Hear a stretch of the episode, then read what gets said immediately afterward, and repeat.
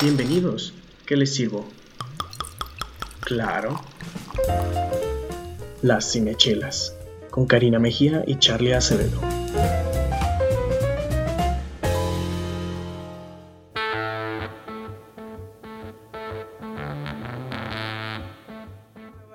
Bienvenidos al episodio número 9 de Las Cinechelas. El día de hoy, prim- primero somos... Qué padre que yo iba a abrir. es broma, es broma. Ella nunca quiere abrir... eh, Bueno, sí estamos grabando. Sí, sí, estamos grabando. Ah, es que no es una prueba. O sea, esto ya se convirtió en una prueba, ¿no? No, a ver. Bienvenidos al noveno episodio de Las Cinechelas. El día de hoy estamos estrenando micrófono. Yay. Esperemos que ahora sí ya lleguemos a un nivel de audio que, que todos puedan apreciar y ya no estarles dañando sus, sus lindos oídos. Sus cerebros y sus sus cerebros. Y que, sus audífonos. que el único daño sea por lo que sea que en la- este, las discusiones que vayamos a tener aquí. Pero antes de todo, nos presentamos antes de seguir hablando y hablando y Así hablando. es. Aquí el día de hoy estamos presentes, mi querido amigo, Como ya saben, siempre Charlie Acevedo. alias. Alias, Cinechelas Cine- Blog. El no, alias Charlie Chelas, por favor. Ya no me voy a equivocar, ya no me voy a equivocar. Claro, claro. Así como el tu palabra clave del y bueno. Y bueno, ah, que tenemos, para los que no nos han escuchado antes, tenemos el reto de que, así como los Mercury, queremos quitarle el tic a Charlie de decir y bueno. Entonces, cada vez que diga y bueno, tiene que tomar Yo creo que no se le ha quitado porque a De hecho, través de los, creo de que los lo- programas prácticamente lo ha dicho más y yo creo que Sí, es para yo jugarse creo la que chela. sí. Creo que Sí. lo refuerzan con, Sí. dándome chela. Deberían darme, no sé, No, ya es incidente. agua. No, no sé, ah, agua con clorofila o algo así, no sé por qué. También te va a gustar, yo creo. ¿Qué? Ah, bueno, y esa voz que acaban de escuchar ahorita, an- antes de, de presentarles esa voz que acaban de escuchar ahorita, quisiera que alguien más se presentara. Sí, ¿cómo están amigos? Paola Rojo. Eh, bienvenidos a este nuevo podcast, perdón, episodio. Siempre digo podcast, pero ya, la chela ya me está pegando como siempre. El tema de hoy está bastante interesante, pero antes de decirles el tema de hoy, eh, ya escucharon la melodiosa voz de nuestra compañera Karina Mejía, que está aquí con nosotros el día de hoy, como siempre, como todos los días. Hola, buenos días, buenas tardes, buenas noches, ya saben. Sea la hora que sea que nos estén escuchando, bienvenidos a Cinechelas, el espacio suyo para escuchar de chismes, de Pati Chapoy, de aquí, de allá. de- No, Cari, acordamos que no íbamos a decir Bueno, eso. ¿Por qué? El chisme es bueno, el chisme mantiene vivo. Películas El chisme Y el piel. día de hoy tenemos un invitado muy muy especial, un amigo muy querido que nos va a acompañar en este episodio bastante entretenido, quiero decir. Y le damos la bienvenida a el querido Kix. Sí, soy yo. Este, soy muy. Pero muchas gracias por invitarme. Este, está muy chido el concepto de la charla. Este, está chido el concepto de la chela, el podcast, películas. Pues vamos viendo qué, qué sale de esta seductora. En un momento les decimos por qué el joven está aquí presente. eh, También a mí me van a decir, ¿eh? No, sí, él no sabe, es un misterio También como, es sorpresa para como, él. como ya es este. no al- entendía por qué no podía tener una camisa. ¿Por qué Sí, estoy sin camisa? de hecho, ahorita me te, vamos, amarrado. ahorita te vamos a poner algo de cuero. Espero que no seas alérgico. No, no es cierto. Pero bueno. Antes de irnos de lleno con el tema, como ya lo hemos hecho últimamente, vamos a hablar de qué se está estrenando esta semana. Eh, ustedes probablemente están escuchando esto el 11 de noviembre y este fin de semana pues estrenan tres películas muy interesantes que yo la verdad sí quiero ir a ver eh, por el cast y por un director que anda por ahí. La primera es una que se llama Contra lo Imposible, que la verdad ahorita no tengo el nombre en inglés, pero sale Ajá. Christian Bale y sale Matt Damon Yo y para hasta mí... ahorita que lo estás mencionando no tenía idea que existía esta película, ¿verdad? No es un, un tráiler auditivo. Yo vi ¿De el tráiler en el cine. No, Sí. lo, lo vi en el sí lo Sí, vimos lo en el cine, ¿verdad? Y bueno, básicamente son estas dos personalidades que a las cuales se les delega, creo que en Ford, en la, en la agencia de coches. Es que creo que el nombre de la película es Ford versus Ferrari. ah, creo. ajá, quieren mejorar, o sea, O sea, quieren este ese es el nombre. Es algo de ingeniería. Ajá, de- exacto, es como es de carreras, es de como de Ya. rivalidades, ese tipo de cosas. Y pues sale Christian Bale, para mí ya es así como Ya, ajá. Y bueno, no soy súper fan de Matt Damon, pero Creo No- que alguien aquí sí es no lo súper soy. fan de Matt Damon. Y al rato nos vas a contar por qué si quieres. ¿Por qué no? O sea, sí, señor. Y no, no me digas que el por qué sí es la supremacía Born. Nunca lo he visto. Perfecto. Con eso estamos bien. Ya puedes seguir el podcast. entonces. Sí, no, ya puede- Sin balazos, Antes de que salgan los cuchillos aquí. Bueno, la otra película de la que también me gustaría ver es con Adam Driver, que, bueno, es en O uno- Kumamoto, como lo conocen aquí en. Guadalajara. Neta, sí lo... ¿No te acuerdas el año pasado que él creo que incluso Ah. puso una fotografía de que miren, me parezco a, a Adam Kylo? Ren? ¿En Ajá. serio? No, no, no me tocó ver No ese, ese chisme. amigos. Bye. Bueno, ya, ya están saliendo los chismes pues al estilo, al estilo ventaneando. Y yo la verdad no sé nada más de esta película, solo me la encontré en los estrenos de Nonce y la verdad también se me hace interesante porque es Adam Driver y porque nos gusta mucho su voz. Entonces, mucho. habrá- Y- es, es como una sorpresa, ¿no? Para ajá, así como si quieren ver, a- así como que intentar experimentar algo, vayan a ver esa peliculilla. Eh, vayan a verlo a él, a a mí me gustó mucho en el, el filtrado del Cacaclan, digo del Ku Klux Klan. Sí, pues Es- sí, a- hablando de las traducciones latinas, pues sí, el Cacaclán. El KK Clan. Y esta última película de la que, que, que que- bueno, no, nos faltan dos. O esta tercera película que quisiéramos recomendar es una que se llama Los muertos no mueren de un director, un director que ya está haciendo ahí su, su carrera chingona llamado Jim eh, Jarmusch. Espero que esta vez no fallemos con la pronunciación. Jarmusch. Y está padre porque él hizo una que se llama Solo los. ah, solo los amantes sobreviven. No recuerdo, pero es como de vampiros y sale este. Tom Hiddleston, Hilda Sinton, son vampiros ellos y este, Ah, está, está muy interesante. Mira, yo El- todos los trabajos de Tila, la verdad es que los respeto mucho, la respeto a ella muchísimo como actriz. Entonces, para mí, así como para algunos Christian Bale es como garantía, yo sí le apuesto a los trabajos de Tila Swinton. Sí. verdad. Sí, ya, y es algo por eso. No, y no nada más ella en el cast, que es de esta película Los Muertos No Mueren. También sale Adam Driver nuevamente, que es como un actor fetiche de, de Jim Es Jarmusch. como su fin de Sí, semana. sale en otra que me recomendaron que no he visto. Lo siento, Cintia, ya me la recomendaste, pero no la he visto, que se llama Patterson. Que me han dicho que está Ah, excelente. Yo creo que esa también te voy a hacer una tarea aquí para. Una cinechelas tarea. Eh, sale Bill Murray y muchas otras personas interesantes en el cast. Búsquenla, sale este fin de semana, 11 de noviembre. Y Cari tiene por ahí otra película de la que quisiera hablar. Bueno, como tal, no es un estreno per se aquí en México, sino más bien es una película que está como bastante comentada en este momento. Su nombre es, bueno, en inglés, porque la película es de origen surcoreano, en inglés la película se llama Parasites, que lo podemos traducir a Parásitos, y es del director precisamente surcoreano, como les decía, Bong Joon-ho. Esperemos tampoco. Esperemos que la pronunciación también sea correcta por ahí. Y bueno, acaba de recibir la palma de oro. Pausa, acabo de escuchar un y bueno, eh, disculpen. eh, Yo, ajá, exactamente. Aquí, mira, ¿Me la que- vas a aplicar? te la voy a Claro. ¿Me la vas a aplicar. Ajá. Ya Ay, habíamos dicho desde el capítulo Ay, qué rico. 8 que el que sea, ¿eh? Ya, ya les contaremos ahorita de qué se está tomando Cari, pero eh, continúa, Nice. Cari, por favor. Ya voy a decir, y bueno, más. y bueno, este, regresando a Parasites. Bueno, ahorita está como muy, muy, muy este, sonada esta película precisamente. Les comentaba, acaba de ganar una palma de oro en Cannes. Ah, en Cannes. Entonces, bueno, en Cannes. Cannes. Can, el, el sí, bueno. Canadiense. Ustedes saben a lo que nos referimos. Entonces, pues vale mucho la pena que la, la tengamos en la mira y que si es posible que llegue acá a México en un tiempo relativamente corto, pues que nos lancemos al cine a verla en sus tres días, seguramente que la van a tener nada más. Es- en- espero que le den que más yo chance. sí pero- estoy dispuesta a aplicar la de Greta Thunberg, que ella va y hace su huelga por el clima. Yo voy a hacer ir a hacer mi huelga porque dejen una sala de arte con Más tiempo. películas mínimo un mes. O sea, qué tontería es esa dejar las películas 15 días y entre semana y en horarios de una de la tarde y dos de la tarde. Coincido, coincido. Yo lo veo difícil, pero no imposible. No, Mira, a ella la han criticado mucho por sus esfuerzos en el cambio climático y ya se hizo amiga de Leonardo DiCaprio. Entonces, si esto me va a llevar a ser amiga de, de Me Leo, voy a unir a ti.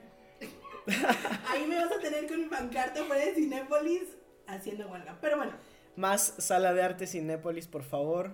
Si alguna Leonardo otra industria de cine, Cinemex o City Cinema nos está escuchando, queremos más cine de arte. Sí, sí, sí, sí. Abajo el monopolio. Pero bueno, Definitivo. Pau quería comentarnos una última cuestión antes de comenzar de lleno en el tema.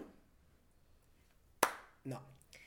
No, más bien, antes de comenzar con el tema, hay que hablar, que el tema está inspirado en estas cervezas el día de hoy. Vamos a hablar de las cervezas. Entonces, el día de hoy no estamos, estamos ah, no probando, más bien repasando una Es cervecería. un revisiting, revival, Mm, algo similar. Es otra de esas que ya nos gusta llamar las viejas confiables porque, para, para empezar, son muy de aquí de Guadalajara. Ok. ¿Son este, locales? son locales.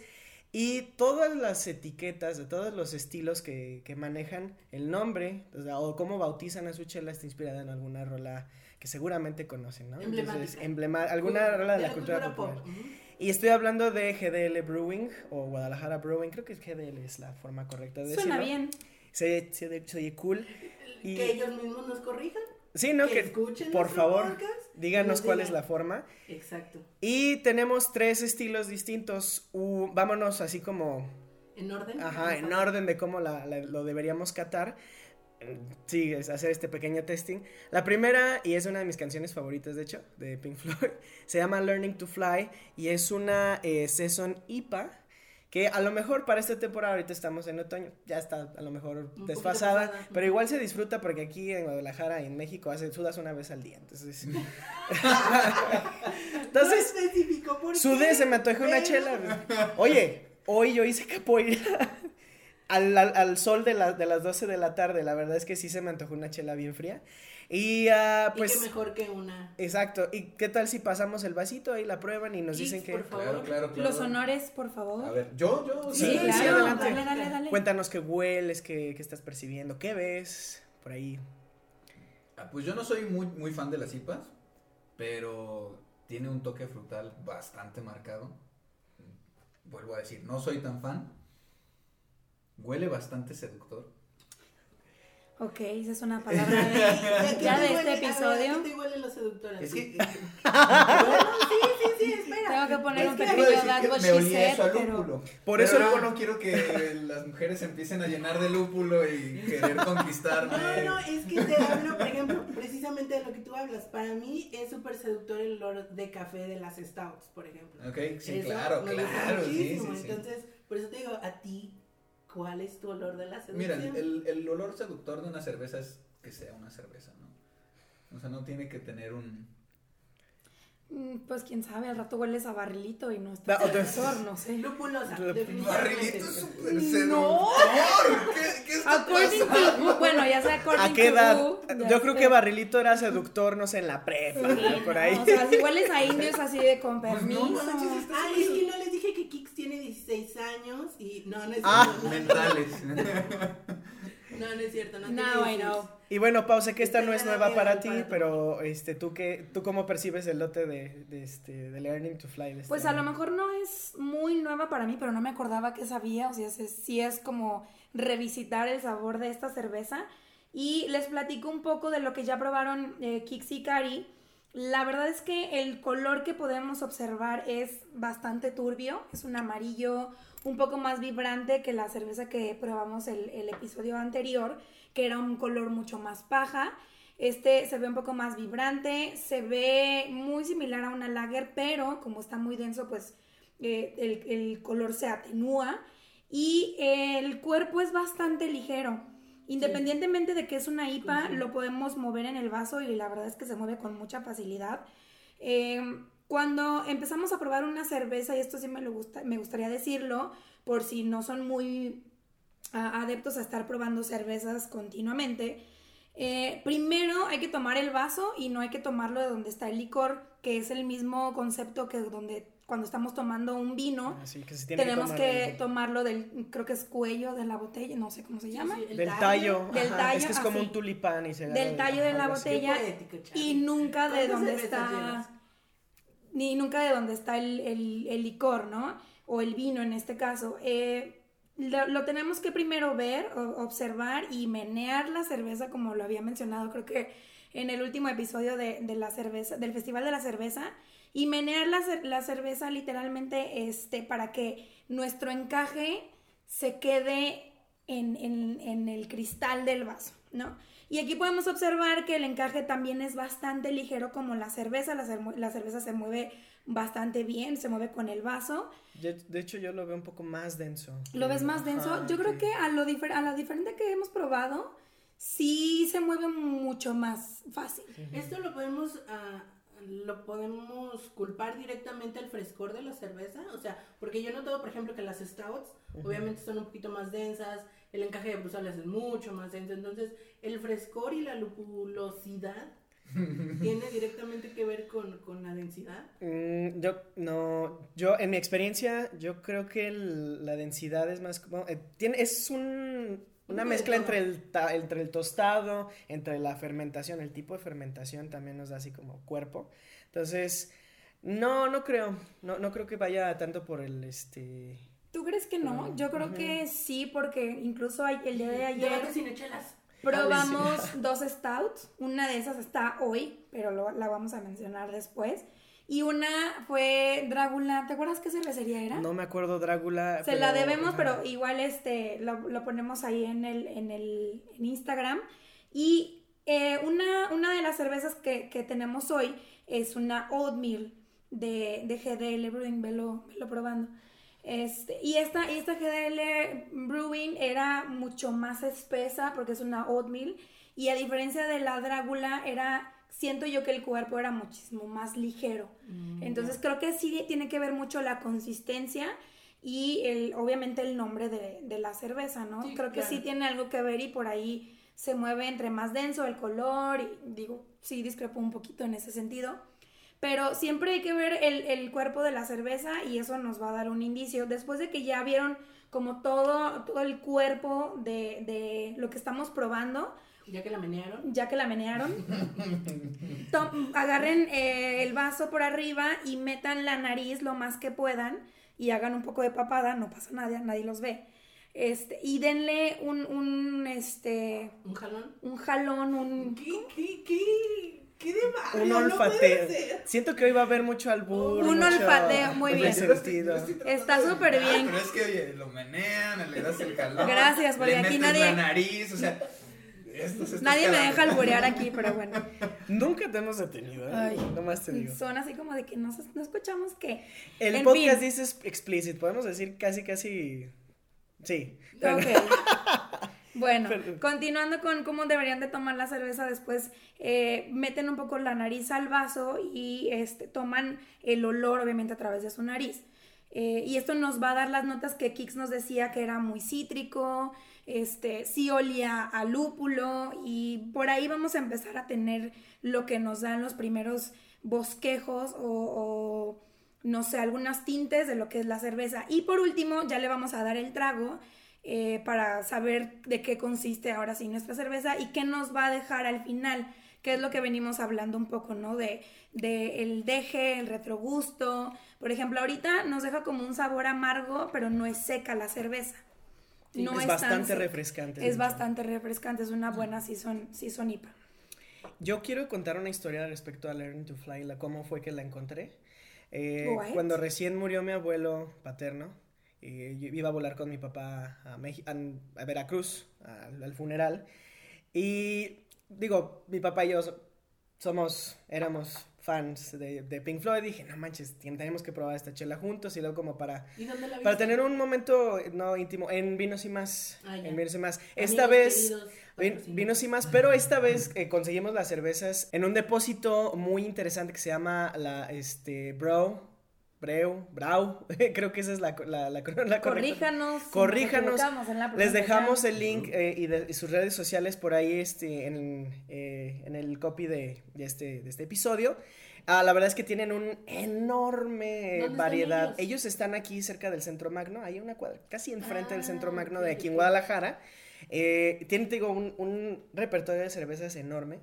Y ah, bueno, andan moviendo chelas que por, por todos Por lados, todos ¿no? lados. Entonces, los recomendamos. La verdad es que estuve, yo estuve buscando GDL Brewing toda, todo el día de hoy y no, no encontré hasta más Y que nos ahí. queda por la zona. Y nos queda aquí por donde grabamos el podcast. Entonces, gracias, gracias por proveernos este, este episodio. Volveremos con ustedes. Pero bueno, quería terminar la Y- historia. y- Quería terminar la historia. Ah, bueno, espero bueno.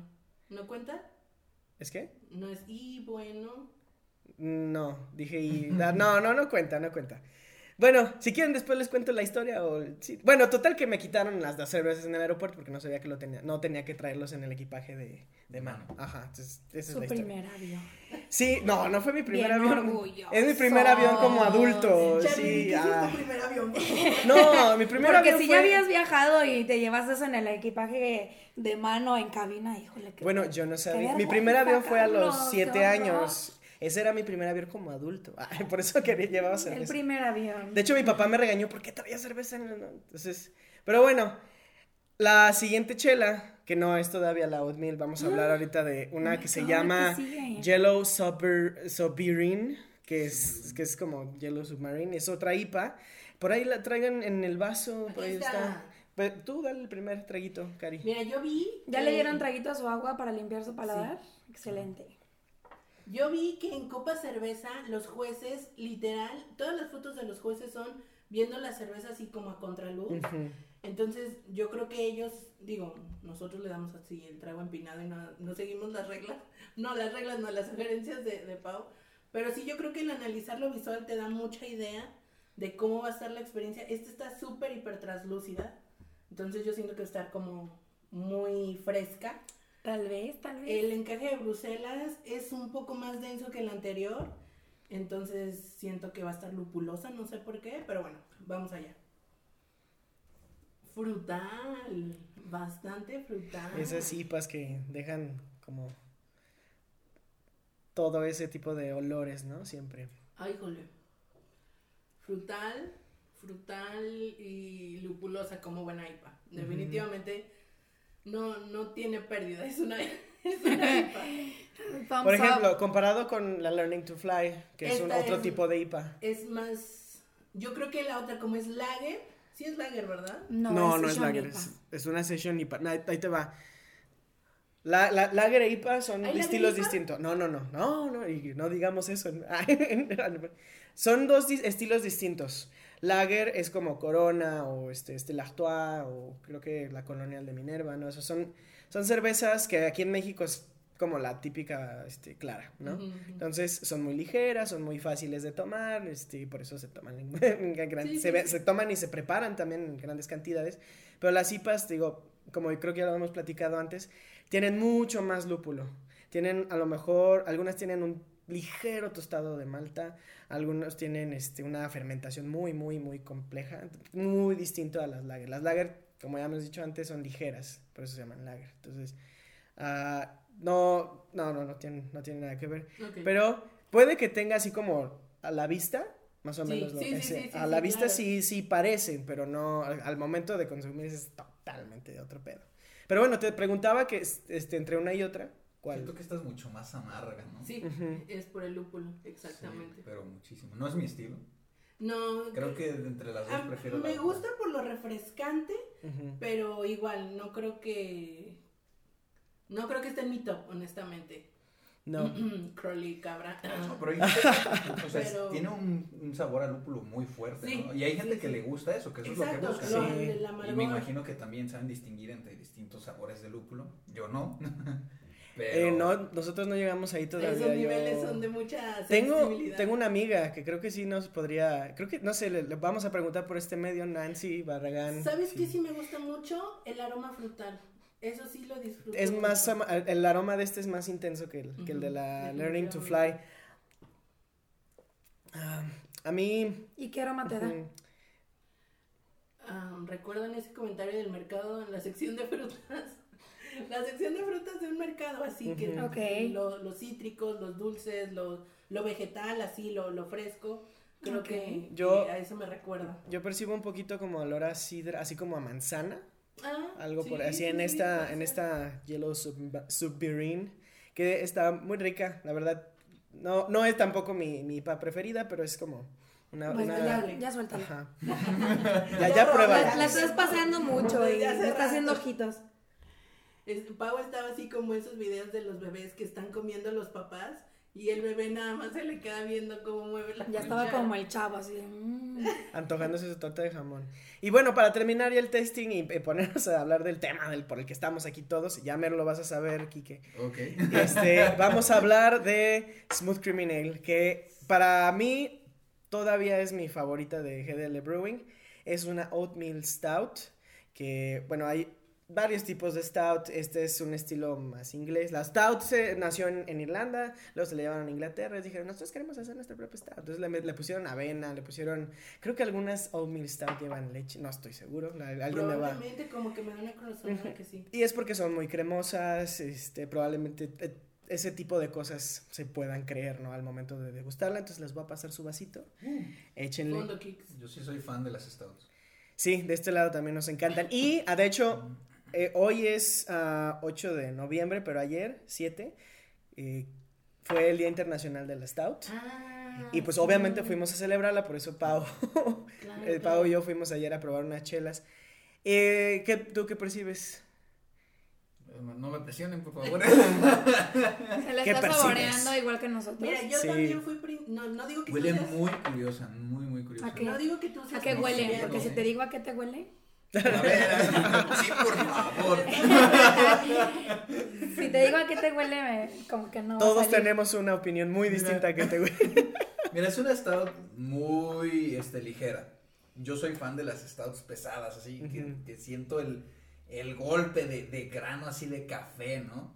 Esta no tiene eso. Es, de hecho, es así hasta, me gustan espesas, esta es muy ligera. Am, una cosa que yo soy fan de las stouts es, me gusta dejarlas, tal vez a la gente le parezca medio tonto, pero me gusta que agarren un poco de calor cuando te dan una cerveza muy fría no distingues las notas de sabor y a veces es mucho más difícil siento yo en las stouts porque a veces el sabor del grano es tan fuerte que las notas es muy difícil percibirlas al menos que ya tenga cierta temperatura. Esta sabe bastante bien, es muy ligera. Les digo, no sé, no sé qué huele. A ver, por, huele, huele tú. De hecho, eh, esto que mencionas de la temperatura, o sea, al que se puede disfrutar es, o sea, tiene mucho que ver, ¿no?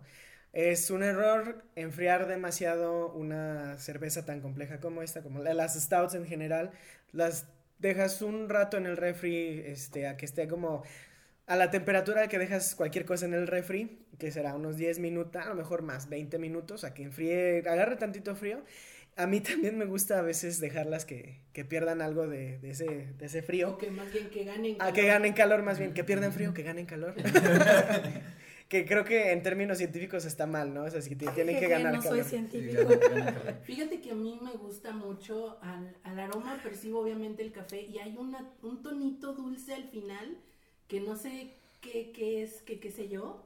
¿Quieres que te diga? A mí, ah, sí, ella, ella lo vas a ver. Ella, ella. Ella, ella. Tú, tú, tú, Pau, tú dilo. Bueno, la stout tiene avena, cacao y vainilla. Ahí está. la Entonces, el, el, el que te da Te este dije. DG es vainillita, sabrosita. Ya decía. Coincido con Kix, no, no considero que es una stout fuerte, o sea, es bastante...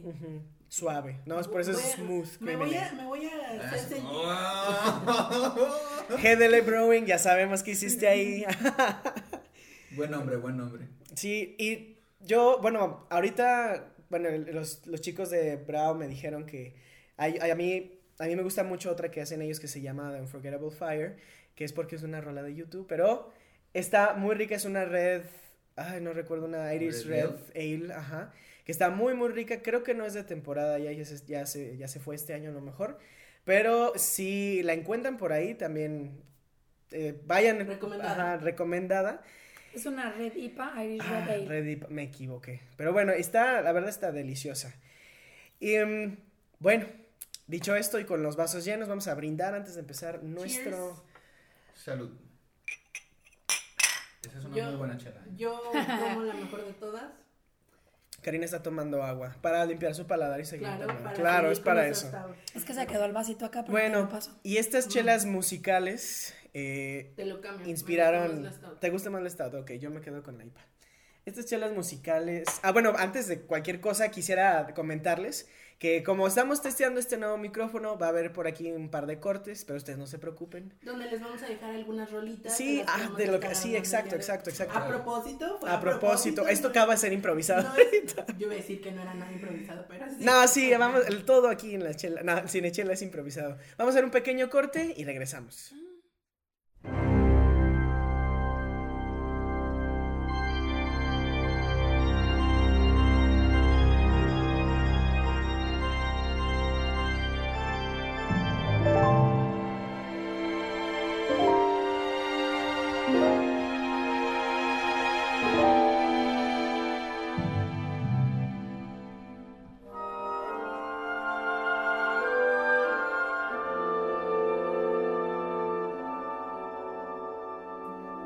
Ya estamos de vuelta. Ahora sí vamos a empezar con el tema, eh, con lo que nos truje Chencha, ¿no?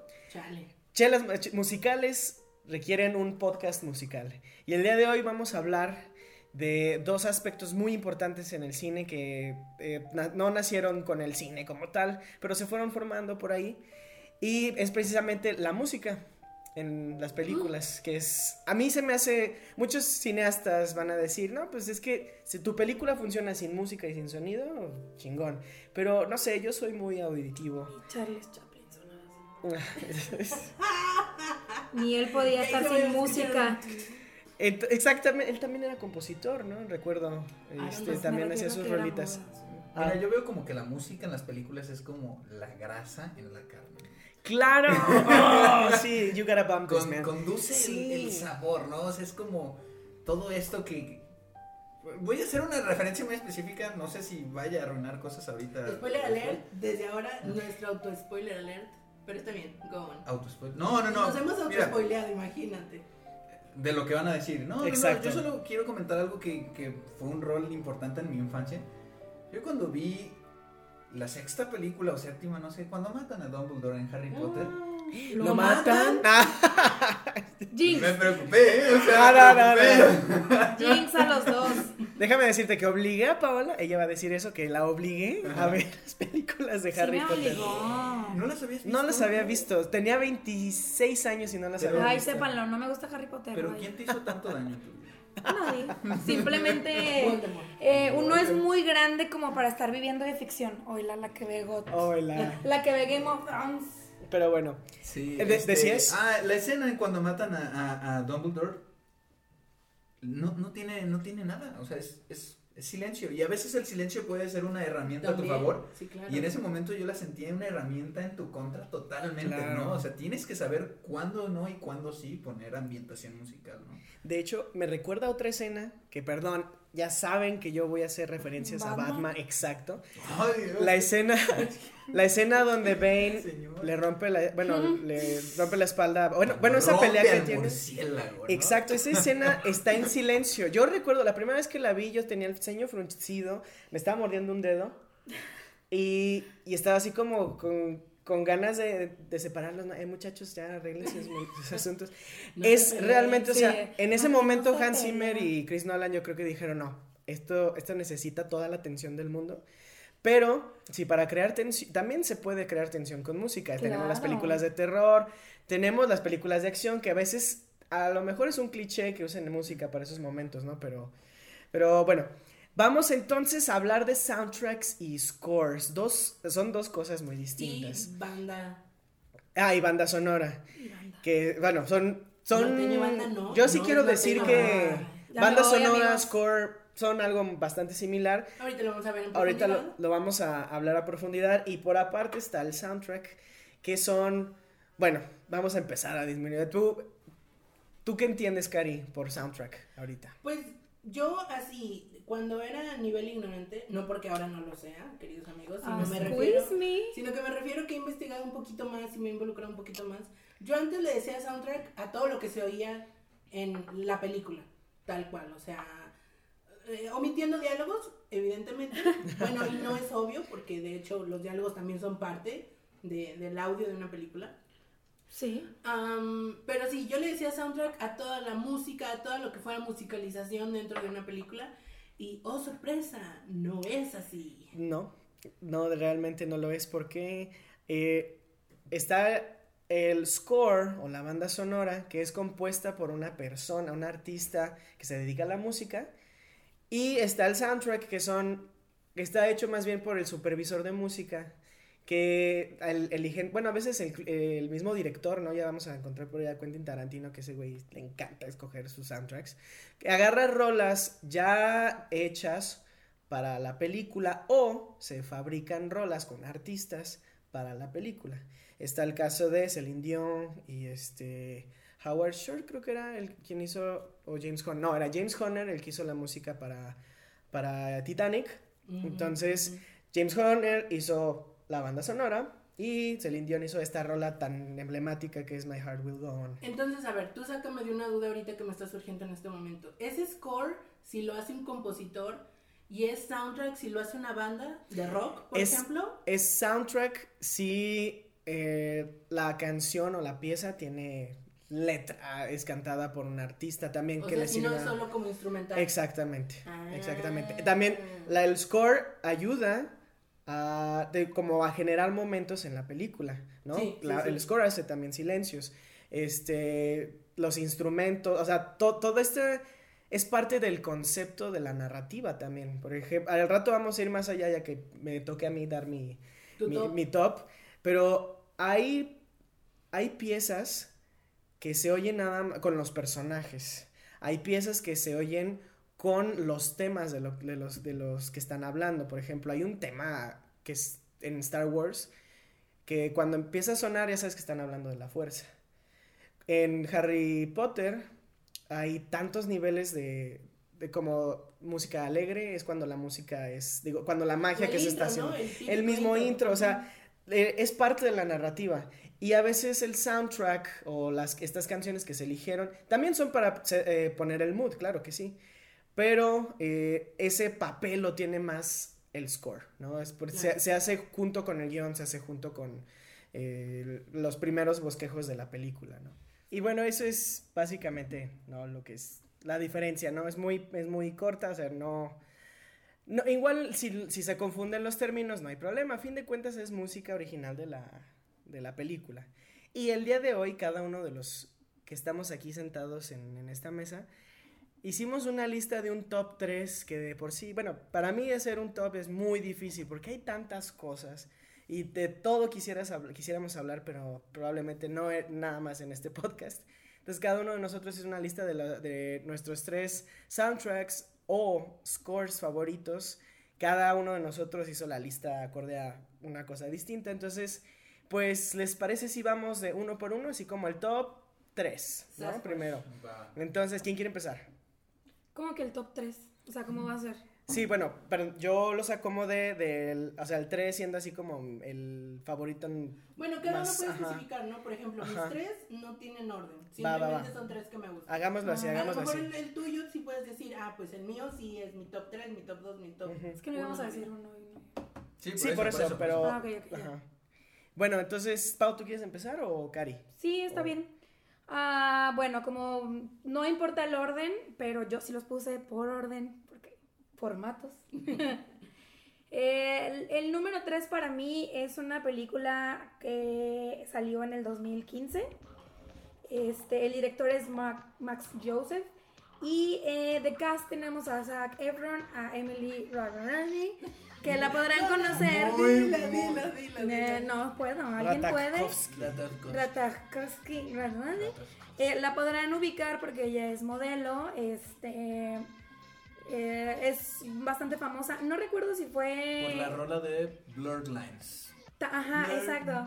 Ah, es la chica pelirroja. Sí, no, no es pelirroja. Es en ese momento era pelirroja. No. Pelirroja falsa. Bueno, vamos a verlo, porque según yo tenía el cabello castaño como en estos momentos actuales. Pero no sé si también fue este Ángel de Victoria's Secret, etc. Sale también Wes Bentley, que él salió en Interstellar y sale en la serie de American Horror Story. Y bueno, la, la historia va bastante sencilla. Zac Efron es de una persona que quiere, que está dentro de la parte de, de generar música electrónica, quiere llegar a las estratosferas más altas, llámese EDC, llámese Ultra, llámese Tomorrowland y todos estos festivales, que los que son muy asiduos a este tipo de música pues saben qué es lo más que se puede llegar. ¿no? Miguel, Perfecto. estamos hablando de correcto. ti, claro que sí. Sabemos, Miguel, que, que tú conoces perfectamente de qué estamos hablando. Después vamos a hacer una pequeña pausa para, para promocionar a nuestro amigo Miguel, si no lo escuchaban en el review. Pero, este, bueno, Zac Efron es esta persona. Emily es novia de, de Wes Bentley. Él es este productor famoso que va a llevar al estrellato a Zac Efron. Eh, y bueno, pues nos empieza a desarrollar que Zac Efron se empieza a enamorar un poco de, de Emily. Y Oye, Pau, pero no este, has dicho el nombre de la película. Y ahí voy para allá. Ah, perdón. Y perdón. todo esto se desarrolla eh, en la película de We Are Your Friends. O sea, Ah, arruinaste mi narrativa Sí, completamente. Gracias. Es que yo estaba así como, ¿de qué película está Bueno, pues tenías que esperar como todos los que nos están escuchando. Gracias Ah, por disculpen. respetar Perdón, mi yo tiempo, fui la, la parte impaciente, disculpen. Sí, pero bueno, a lo mejor todos ya también querían saber. Y esta es la película de We Are Your Friends. Yo la vi en la plataforma de Netflix. Me la recomendó eh, Alex, que también es muy amigo de Miguel. Eh, y bueno, el género, como ya les había platicado un poco, es de eh, música electrónica, house. Em, las bandas que yo rescato aquí y mi manera de por qué verlo como un soundtrack legendario es que la, de, esta película creo que no hay muchas que podamos considerar que le hacen un tributo o que hablan de la música electrónica. Una parte de mi gusto general es, eh, además de- del rock, este, es la música electrónica. Entonces, eh, yo me encontré con esta película que te habla, te entusiasma, te pone estas canciones que, si bien no son de íconos que los que saben de este tema, pues hablamos de Armin Van Buren, hablamos de DJ Tiesto, hablamos de muchos más. Tiesto. Exacto. Cuando los noventas van a empezar ahí a, a repicar en los 2000 que también sí es un uh, pero este si nos vamos a esos eh, músicos legendarios que obviamente te hacen que muevas el pie y muchísimo más partes de, de tu cuerpo. El paso paloma, no tú. Sí. Perdón. Bueno, hay muchas pero Sí, yo tampoco, pero es, hay muchas formas de, de bailar este, este género y bueno, para mí representa una, una película bastante interesante por esto, porque te, te invita a escuchar música que si bien no es tan, tan eh, dedicada a su género, es como más underground, es para gente que recién empieza, como este podcast, que también los queremos invitar a que conozcan de cerveza, pero que no vamos este, muy acelerados, sino que vamos paso a paso y esta película me hace mucho sentido con el tema que nosotros generamos en el podcast. Entonces, este, conocemos a Justice, que Justice lo, lo, uh, lo conocemos en MTV este, por DANCE, que es una súper, súper rola. el este, video también está. que el video también es conceptual. Según entiendo, y corrígeme, Cari, que creo que ya tú eres muy fan, son también franceses, no recuerdo, Sí, ¿verdad? Sí, sí, sí. Ellos son, son una agrupación francesa eh, y llegaron como a romperla tanto en el rock y en la parte electrónica. Lo interesante de ellos, y también se me hace un poco interesante que es Daft Punk, Daft Punk no sale en esta película, pero tiene un, un soundtrack legendario en la película de Tron de Disney, Uh, sí. que la hemos mencionado, no está en mis top, Lo único pero... que vale la pena de esa película es la De música. hecho, ajá. Exacto. Ese sound- soundtrack y el score, o sea, la- todo el concepto Sí. musical de Fiat Y bueno, si alguien no lo tenía en su, en su soundtrack legendario, pues lo tengo, no como mención especial, pero ahí está un hint. Eh, y ellos van como muy a la par de Daft Punk. Sí, a lo mejor Daft Punk lo empieza, empieza a tocar ya en, en algunos álbumes como un poco más disco, o se empieza a ver en algunos otros Funky. Exacto, como funky. eh, Justice y creo que Daft Punk tocan esa rama en la que no están ni tan determinados como un rock, ni tan determinados en la electrónica. Entonces, como que están flotando un poco en su propio género y creo que eso los hace bastante únicos. ¿Sabes que creo que los une en el sentido sonoro? El uso tan característico que tiene cada banda del bajo. Cada uno sabe o explotar el recurso del bajo de una manera muy, muy como de marca personal. O sea, Sí. les- escuchas ese bajo y ya sabes que es Justice. Y- o escu- escuchas ese bajo y sabes que es. Y Daft lo Punk. distinguen, ¿no? Exactamente Sí. como tú dices. Puedes separar completamente Justice de, de Daft Punk. La, el otro, ah, la otra agrupación se llama Fake Blood. Eh, esta se da en una escena bastante interesante. Spoiler alert, si no han visto la película, pausen aquí y vayan a, a verla. Está en Amazon Prime. Yo la vi, les decía, en Netflix, pero ahora está en Amazon Prime Video. Eh, y, la, y la escena que se desarrolla con esta canción es que están en una fiesta, tanto Zac Efron como, como Emily, y eh, Emily se acerca a Zac y le dice, oye, ¿por qué no está la gente bailando? Los veo como muy lounge. Te digo algo, creí que ibas a decir, oye, la gente está muy loca. Te lo juro que creí que ibas a decir eso. Casi, pero, no. What Pero the no. fuck. Johnny, what the fuck, pero no. Eh, se acerca a Emily, le pregunta esto y, y empieza Zac Efron, en su papel obviamente del personaje, a describirle cómo es que le va a dar el toque o cómo es que va a ser el mix de las diferentes canciones que él ya tiene escogidas para que la gente llegue a un nivel de pulsaciones para que pueda mover su cuerpo. Y entonces mete un poco más de matemáticas, de ciencia y lo hace mucho más interesante. Si Wow. bien nos dicen que no es 100% real, como que esta parte sí te la crees mucho y lo, lo ataña a que si bien todo el mundo usa tornamesas y los ves como que solo están mezclando música, creo que va mucho más allá de solamente mezclar dos canciones, ¿no? Eso es muy Eh, es, es una experiencia que te genera el mezclar una canción y eso también se da en el rap, el cómo se escoge una, una maqueta o el, el background de, de un rap, este también es algo, un, un proceso muy interesante. Eh, pero en esta parte como que mezclar los dos o mezclar varias canciones para que tú llegues a, a las personas en un método de éxtasis y que ellos revienten totalmente y digan, este es mi mood de bailar, de fiesta, de todo, creo que es algo muy, muy difícil porque no todo el mundo tiene esa pericia, ¿no? Entonces está muy interesante esta parte. De acuerdo ahí. Y después tenemos una canción que a mí me gusta mucho, es muy relajante, pero también tiene esto de, de que les comentaba de las pulsaciones. Es de Pyramid, se llama Cold Memories. Y esto, no sé ustedes me dirán, pero como que siento que cae un poco en score porque le hicieron eh, para la película en específico. No sé si es score, si, si, se, si se sigue quedando en soundtrack, no sé cómo lo podríamos catalogar, porque Ten- sí es dedicado al... Tendría que ver la película, a ver qué tal, porque no... Para mí es más no. score. Sí. Ok. Porque es más, es más como de acompañamiento a la Al- escena Ajá, que como un tema principal Sí. que guía la escena. ok, ok. Entonces, Entonces- bueno, yo que sí eh, vi- he visto la película varias veces, coincido con, contigo de que puede ser un score, porque eh, dirige al personaje hacia la escena final, lo empuja y es como eh, su momento más grande de, de la película, ¿no? Y es lo Sí. que él quería lograr al inicio. Llega a ese punto y creo que el score lo acompaña bastante bien en esa escena. Después tenemos una canción de, de The Horro, que él es también un, un, un DJ. Suena, suena gracioso, como a De oso, como garra, Ajá. como raro. a mí Eh, me suena como diarrea. De sorry. horror. De horror. bueno, si Pero me escuchas... encanta, sí, me encanta, me Sí, encanta. seguramente sabes de las, de las canciones de él y son bastante movidas y hasta los puedes mencionar como para un tema de un precopeo, de si vas a salir o algo. Son bastante enérgicas y eso me gusta mucho de la, de la música electrónica slash house. Y por último tenemos este a, a Years and Years, que tú, Cari, me decías que eras súper fan y te Es gusta. que yo, así, este también es mi estilo musical. Me gusta mucho el, el house, la electrónica. Todo esto que tú me Uh. dices es mi playlist para escuchar diario en mi casa, en así, en el trabajo, en todos lados.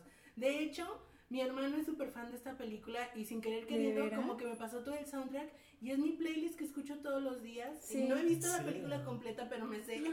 De La- hecho, todo el soundtrack ya. sí, sí, Aquí sí, va a salir mucho de eso. Yo he visto también películas, he escuchado scores de películas que no he visto y que la música por sí sola me encanta. Claro, Entonces sí, claro, es, claro, es claro. totalmente. Y que es ahí como arte dentro del arte, ¿no? Sí, Es como art Inception. Inception Del arte. no. Ya, Chris Nolan. Yo nada más quería. Ah, yo nada más quería hacer Para un comentario que a lo mejor no todo el mundo lo sabe. De Horro es orgullosamente mexicano. No manches. Yo no sabía. Yo no sabía. No, yo me vengo enterando quién es de horror. Así entonces. es. Entonces, Seguramente lo hemos escuchado en el coche, pero no, nunca te había No sabía. platicado de Espero que, dónde no sale. sea, espero que no sea esos momentos que digo, oye, esa música del. del es que mira, ¿sabes licuadora". qué pasa? No. Que esta música es como Sí. tan conceptual que al momento de hacerla comercial meten a otros vatos que dices, ¿qué onda aquí, no? Y hablo muy específicamente de, de Horro porque creo que es su canción más emblemática.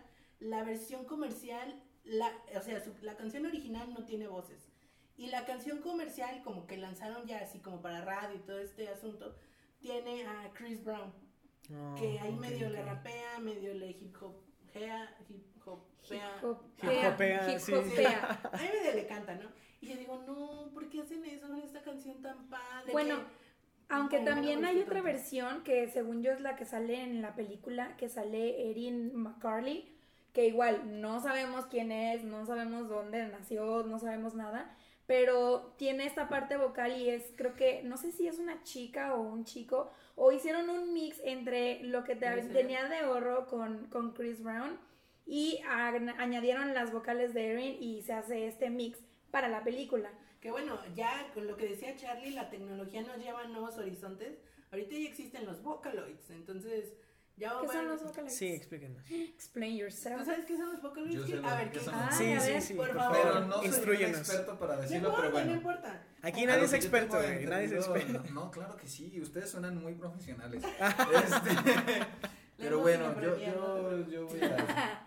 Voy a- lo, lo que yo conozco y a lo mejor la, la gente más mundana como yo conoce es que son como estas voces total, totalmente... No, no voces, artistas totalmente virtuales, ¿no?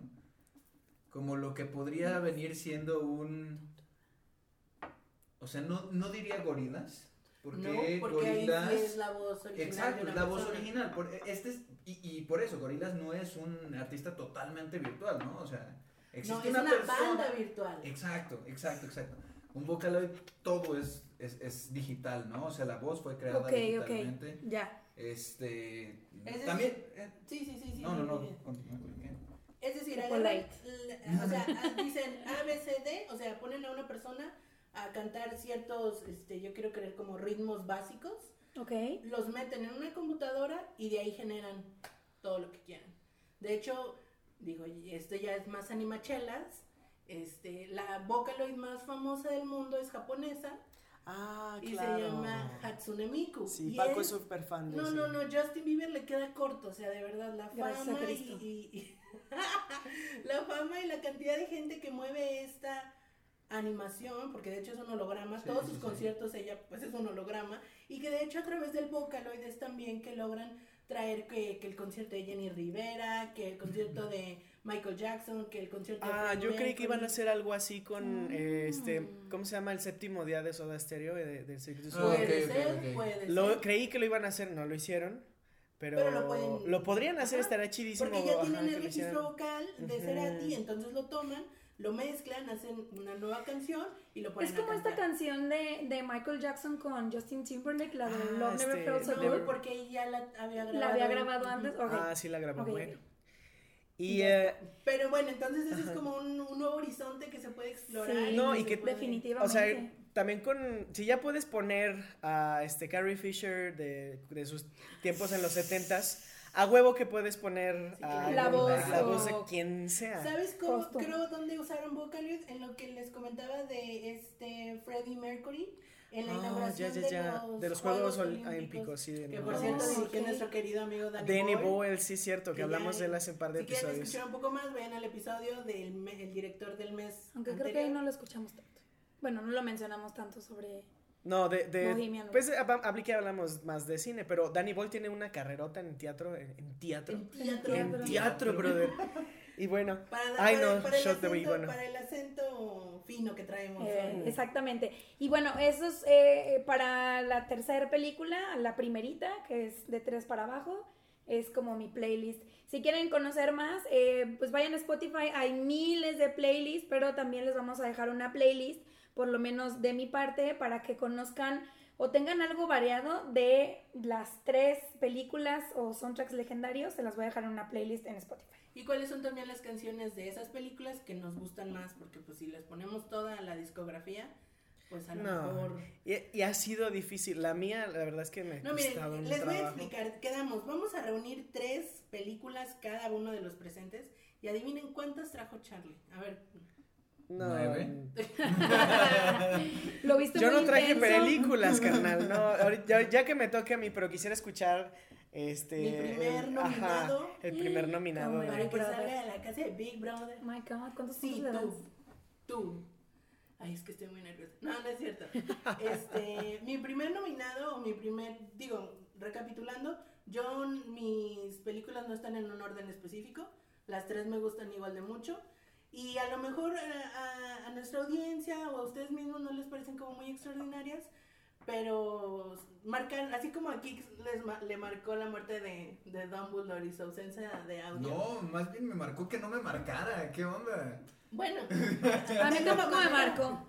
O sea, cuando lo lees te duele. ¿Por qué seguimos tirándole cochinada a David Yates, amigos? Ya hay que dejarlo descansar en paz. Porque Karina lo odia. y him. el odio. Pero bueno, volvamos a cosas lindas. Mi primer nominado es Amelie, de, bueno, como ustedes o no, puede que no la conozcan y les voy a hablar de ella como si no la conocieran. Es una película francesa del año 2002 dirigida por yo, un director que amo, adoro y quiero con todo mi corazón, amigo del alma, queridísimo. Eh, estamos hablando de Jean-Pierre Jeunet. Él es igual, es un francés y tiene un estilo muy particular. Seguramente, y así va a ser, se los prometo. Pinky Promise Cinechela, que va a ser así, que vamos a hablar de él en un episodio largo y tendido. Hecho. Pero bueno, su gran, no porque sea su primera o su última, creo que es una película intermedia en toda su Sí, su carrera es, es, es en- muy, muy Pero es la más característica de, de su carrera y creo que es una de las más famosas en cine de culto, ¿no? O sea. ¿quieres saber de cine? Todo el mundo ve a mí. Y yo creo que ya está, más bien no, no de culto, yo creo que ya ahora es popular, ¿no? O sea, Sí, sí, sí, sí, sí, sí. Específicamente el soundtrack, porque Así es. El soundtrack tuvo tal trascendencia que hay aquí en Guadalajara, por lo menos, no sé si en, en otras partes del país, se está aquí todo el tiempo, todo el tiempo. No, es que Pau es No. internacional. Han escuchado que habla en norteño, habla en este, Internacional, sí. sí, en español. Porque en- Hermosillo es de otro país, claro. Es Saludos. internacional. Ivana No, Bebé. la hermana República de Hermosillo. está- Sí, es ya bueno. de otro lado. Regresando a Amelie, bueno, yo vamos a hablar de, lo específico, el compositor del soundtrack, porque aquí es soundtrack, es el compositor Jan Tiersen. Y bueno, él resulta, y yo no lo sabía, que mm, Jean-Pierre Jeunet no estaba buscándolo a él para hacer esta película, para que le hiciera la música de la película. Estaba buscando a un compositor, compositor perdón, que se llama Michael Neyman, que él es responsable por la película, la música de la película del piano. Oh, Michael New. Ok, Así no, no, no lo Entonces conocía. él es- era como muy clásico. No he visto esa película. Muy El- recomendada. Sí, está Vamos- padre. vamos Es de Roman. Polanski, ¿no? El, el, el Así pianista. Ajá. Ok. Pero resulta que el señor estaba muy ocupado, le dijo, vuelve a intentarlo más tarde. Entonces alguien le pasó un disco de, de, De de Jan Tiersen. Jan Tiersen y le encantó. Le súper encantó. Y resulta que la, pel- que la música que sale en la película de Amelie no es música original. No, de hecho no. Ah, Solo Es hay una parte- pieza que es original. Dos o es tres el piezas. Vals de Amelie. Ajá. Es la única pieza que Jan Tiersen compuso para la película, pero toda la demás música es como cositas que fue rescatando de toda su carrera hasta ese Sí. momento. Entonces, De Ah, hecho- vaya, a mí Hans me llamó mucho la atención ese dato. De hecho, no, no, no. A ver, ahorita voy a defender a mi Hans, pero yo quisiera decir que de, de Jan Tiersen, digo que como compositor de películas tiene dos o tres por ahí.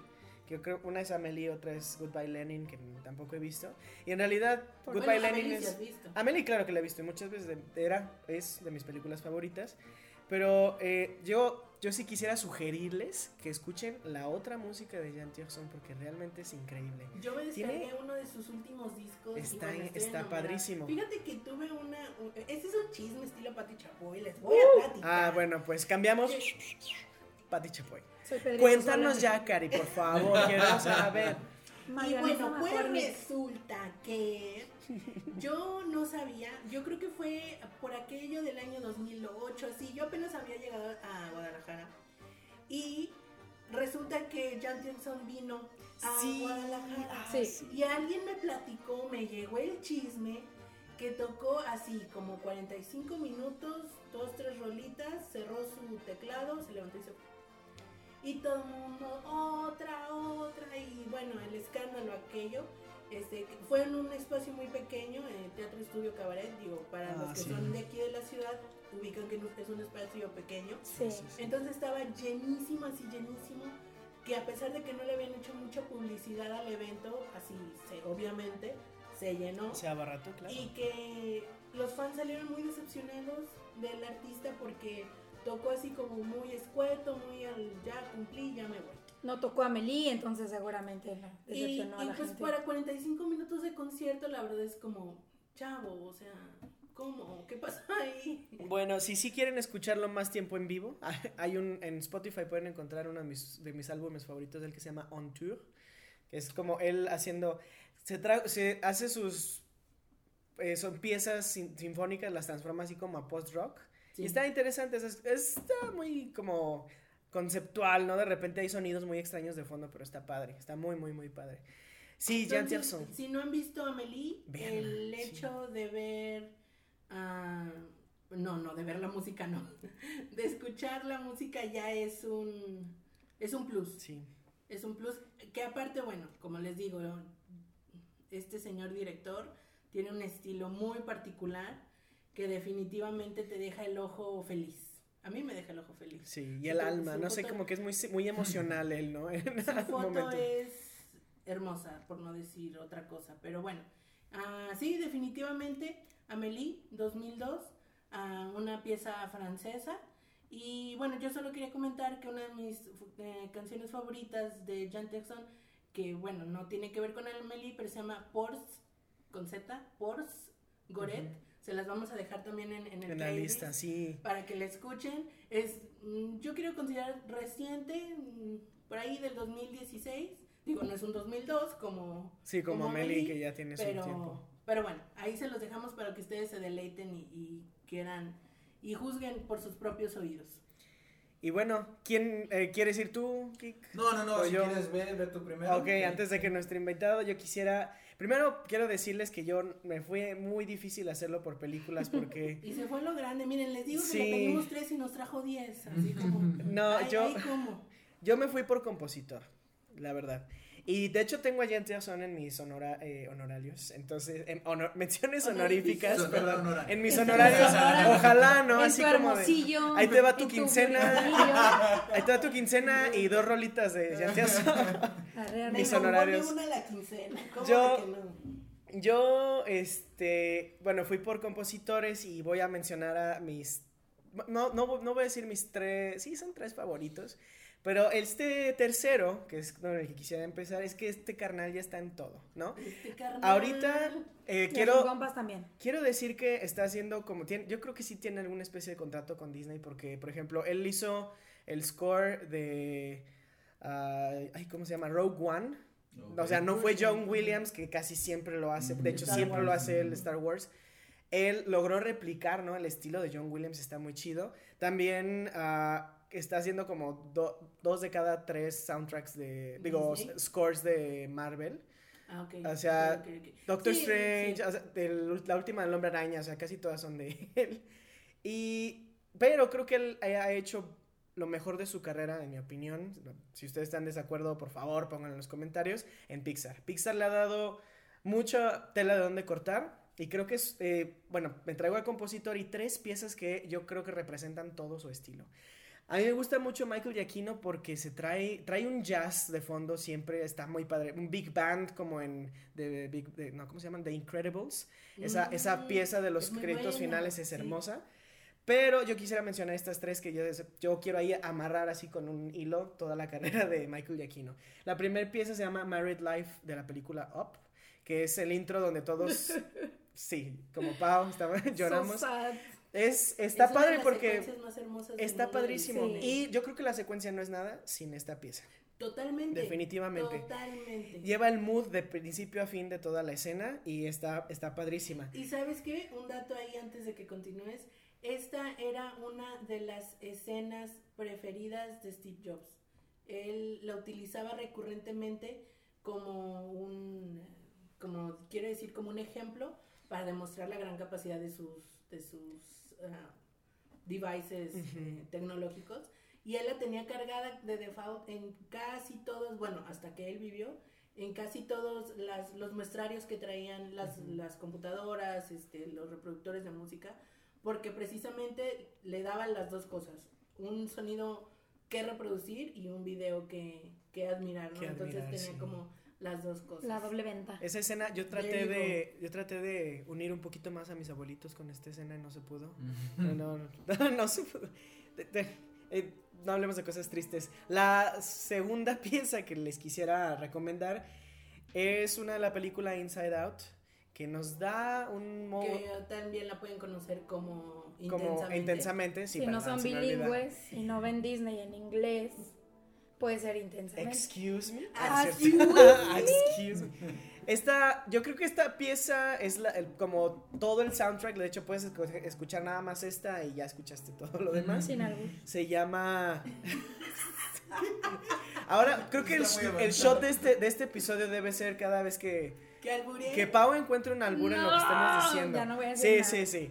Bueno, se llama Bundle of Joy, que es, es como una, una, una versión, no, es, sí, como es el rapping de toda, el wrap up de todo el soundtrack de, de Intensamente, que es básicamente piano. Es nada más eso, unos violines de fondo. Y con- es un crescendo, empieza así muy bajo, Creciendo. Explican, Es de que va menos a más, o sea, que crece, que va de menos a más.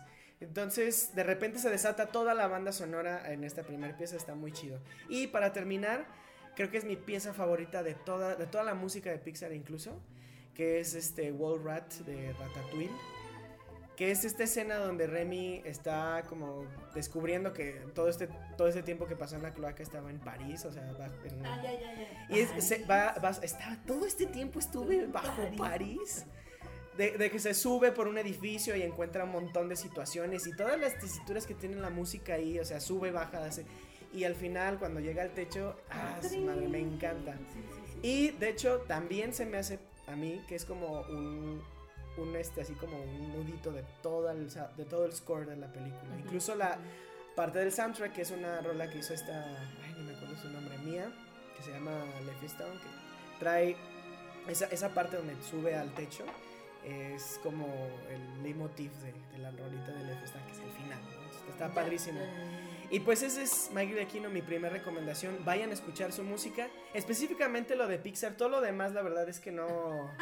No lo escuché. Me no gusta vale muchísimo una pieza de Doctor Strange, pero solamente si entiendes todo el desmadre que hay entre Doctor Strange y Pink Floyd, la vas a poder ap- este, apreciar bien. Entonces, ese es mi, ese es mi primero.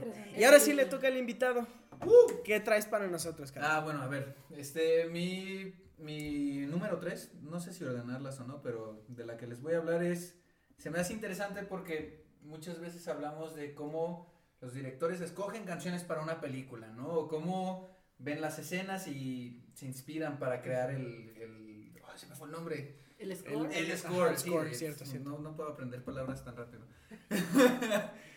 y esta es una película que se inspiró gracias a una canción. En Baby Driver, la primera escena que vemos nosotros es la creó hace muchos años Edgar Wright cuando estaba escuchando la canción de Bell Bottoms. Y él se imaginaba la persecución y poco a poco le fue dando forma y de ahí sacó toda una película, ¿no? Se me hace, a mí se me hace increíble. Tiene buen soundtrack la película, este, es buena la película, pero puedes ver solo esa escena y estás bien y, es una escena increíble, ¿no? O sea, creo que dura 3 minutos 40, algo, algo así debe de durar, no dura mucho. Eh, te transmite, ¿no? Es, es una persecución en, eh, de policías en carros y hacen maniobras y te transmite esa vibra, te transmite un montón de cosas. Está, es- el ritmo de la, de la canción es, es así como... Toda la adrenalina. Sí, ¿no? Ajá, Entre eso y la edición, el- los efectos de sonido, o sea, sí se crea un ambiente muy, muy chingón. Sí, es, es, es- esa es mi recomendación. Yo no estudié tanto, ustedes no tan letrado. esa es mi, mi única recomendación. Ok, bueno, ahorita. la verdad es que por lo menos yo en lo personal no he visto Baby Driver, Driver, perdón. Entonces, después de esto que nos comentas y que puede ser un soundtrack legendario, sí me voy a dar a la tarea de que Sí, yo- Pero seguramente ¿De hay verla? algunas otras personas en, el- en la audiencia que no la han visto. Cuéntanos de qué va esta película. Como Ah, para claro. que No, no, no, no, no, no. Disfruten la primera escena. Disfruten la primera escena. Él no va a dar spoilers. atención. Él no va Él a no dar va a dar spoilers. No, no, sí y, no, y es que la primera escena habla mucho de lo que se va a tratar la película. Ok, les voy a ir dando pistas. pistas, pistas, pistas. saca el spoiler, ya, ya, No, ya, no, no, saca la cotorrear ya. pero, eh, o sea, se me hace muy interesante. O sea, en los primeros 10 segundos, 15 segundos van a ver, es un coche, van a saltar un banco y hay un conductor, ¿no? Y hay muchas señales que te van indicando cómo el, el conductor como que no es parte del grupo, no embona con el grupo, los demás, o sea, el conductor es joven el conductor este tiene como, no sé, este look Se siente de- que va en la prepa, ¿no? Sí, Así, sí, sí, algo así. look así como de, perdonen la expresión, no sé, así como bien, bien pedorro, bien plebe, ¿no? Sí, sí, sí, sí. Por no decir meco, pero meco. Sí, bueno, está bien. Pero sus expresiones, cómo él está moviéndose con la música, te, te- te van dando a entender que él no forma parte de este grupo y luego vamos a ir descubriendo cuál es su historia a través de la película y también tiene está muy relacionado con la música. Entonces, véanla, es muy buena. Incluso en el tráiler, se, yo porque si vi el tráiler, como que te da que traer audífonos y que Ajá. siempre Todo son como tiempo, su, sí, sí, su sí. fiel compañero, ¿no? De como cuando los que andábamos en camión o andamos todavía en camión. Ay, extraño esos tiempos. De que es, vas con tus audífonos y se te olvidan, es como lo peor que te puede pasar. Y el personaje, yo recuerdo que en el tráiler sale que si siempre, siempre, siempre está acompañado de sus Sí, audífonos. sí, sí, es un detalle muy importante. Hasta en el póster de la película trae puestos los audífonos. Me gustó mucho el arte que, de- bueno, para la publicidad de, Sí. de la película está bien chingón. A mí me interesa Sí. mucho porque sale John Hamm. Sí, es Yo- que esos actores. sí, Y yo lo conocía sí, de sí, Mad sí. Men y lo he visto Claro, obviamente en, en-. Exacto, el, el trajeado Sí, sí, sí, Donald sí. Draper, el empresario, el ejecutivo. Y luego lo ves en Black Mirror, que es una cosa totalmente diferente. Pero me gustaría conocerlo en, en Baby Driver, a ver qué, qué papel es. No, esa, esa porque me sorprende. Sí, esa escena tiene también actorazos, o sea, no recuerdo el nombre, pero está el, el, el que se hizo famoso por Punisher, también salió en la serie de... Ah, porque Walking el Dead. que sale en la serie de Punisher. Ah, Ajá, exactamente, exact- no, no recuerdo su nombre, también está ahorita lo vamos a Elisa encontrar. González, o sea, mexicana, y a mí se me hace Y sale hermosa esa muchacha. ¿Y qué tal lo hace ella ahí en esa película? Porque, no sé, yo la vi en, ah, ¿cómo se llamaba? ¿Anita? Ah, no he visto a Anita Alita. Alita, Alita, Alita. Alita, Ba- Battle Alita, Angel. sí, Ah, Alita Battle Alita, Angel. sí. Que la película, para no empezar, es una no decepción total, pero... No la veas, no, la No. veas. No, no vale la Ahora- Bueno, a nosotros no en nos inglés gustó. vela, porque Es en que español. fue un error, güey. La fuimos a ver doblada. Es que ¿Quién- tienes que acordarte que es Robert Rodríguez quien dirige esa película. Es, que eso... Es que Robert Rodríguez tiene-. A mí también, Sí. y es Tiene mini espías por pocas, siempre. pero- Sea lo que sea, eh, mini espías es A una mí me joya. gusta mucho Mini Espías, pero tienes que estar consciente que es una película de Robert Rodríguez. O sea, no puedes esperar normalidad. No, obviamente no. Pues Bueno, salen nombres dedo en, salen nombres dedo en mini espías, o sea, no espero normalidad. Bueno. Los hombres de. Están, están padrísimos, a mí No me encanta. Yo A puedo ver mini encanta. espías Yo en creo que hay Netflix una- y bueno. Hay una razón. Bueno, es que todavía sacan cosas de mini espías. Hay una serie en Netflix de No mini espías, manches. animada, pero. O sea, esto se sale completamente del tema. Sí. Pero tengo la duda de. ¿Machete y Minispías son el mismo universo? Sí. no tengo la más mínima idea, Es Pau. el tío Buena Machete. pregunta. Es No, que es el yo no la he visto, Machete, ¿eh? O sea, sí es el tío Machete, pero. Yo no la he Sí, visto. Es que miren, O sea- como hemos estado hablando en todos estos episodios, los cineastas, los escritores, los dramaturgos, todos tienen sus personajes recurrentes. Y Robert Rodríguez, su personaje recurrente es Machete. Machete. Tiene su propio universo, su propia película, pero tiene sus cameos en Mini Espías. O a lo mejor cameos, es como en Marvel, ¿no? Que, mucho. A lo mejor es como en Marvel, ¿no? Que en otra dimensión. Sí, este, exacto, ay, aunque sea el mismo actor.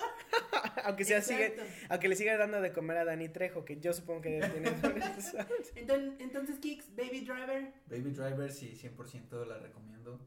Excelente. De hecho, es mi tono de celular. A mí se me hacía súper infantil ponerle una, una rola al celular. Mira, pero- de eso al tono de básico de Apple, cualquier otra cosa está Sí, genial, sí, la sí, neta.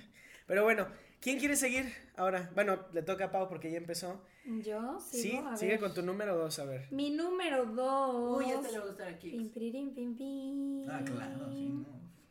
Mi número dos es, eh, como hemos hablado mucho de nuestros amigos del multiverso de, de Marvel, ahora tenemos a el, pues ya conocido James Gunn por una de sus, eh, ¿cómo le podemos llamar? Controversias que ha tenido Sí. en el mundo. Y ahora ya es dueño del mundo ese güey. Y como que lo, lo perdonaron y todo bien.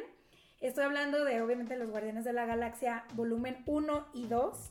Eh, como cast tenemos a Chris Pratt, tenemos a Zoe Saldaña y eh, tenemos a Bradley Cooper. Por mencionar algunos, estamos muy conscientes que tiene un super cast. Claro. Pero bueno, estos son como los tres principales y Groot también, obviamente. ¿Cómo se llama? ¿Cómo se llama Vin. Diesel. Vin Diesel.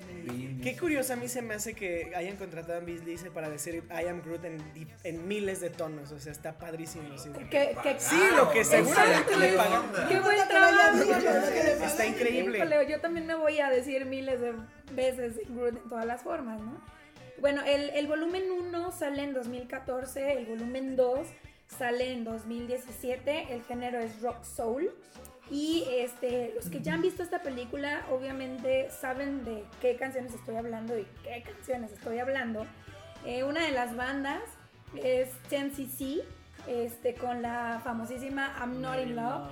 Yo les tengo que confesar que esta película, por lo cual está en mi top 3 y es la número 2, es porque desde chiquita he tenido mucho acercamiento con eh, todas las canciones a partir de los Beatles hasta yo creo que los 90.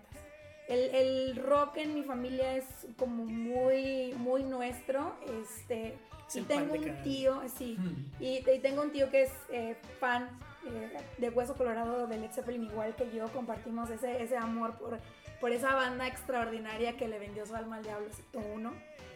Pero no vamos a hablar de ellos ahora. Y esta, eh, la verdad es que cuando vi la película, sí no conocía tanto del, del multiverso de Marvel. Había visto unas películas con Charlie, habíamos visto, creo que, bueno, por separado, pues cada quien vio Iron Man, cada quien, cada quien vio La primera etapa. este Capitán, eh, Capitán América, etcétera.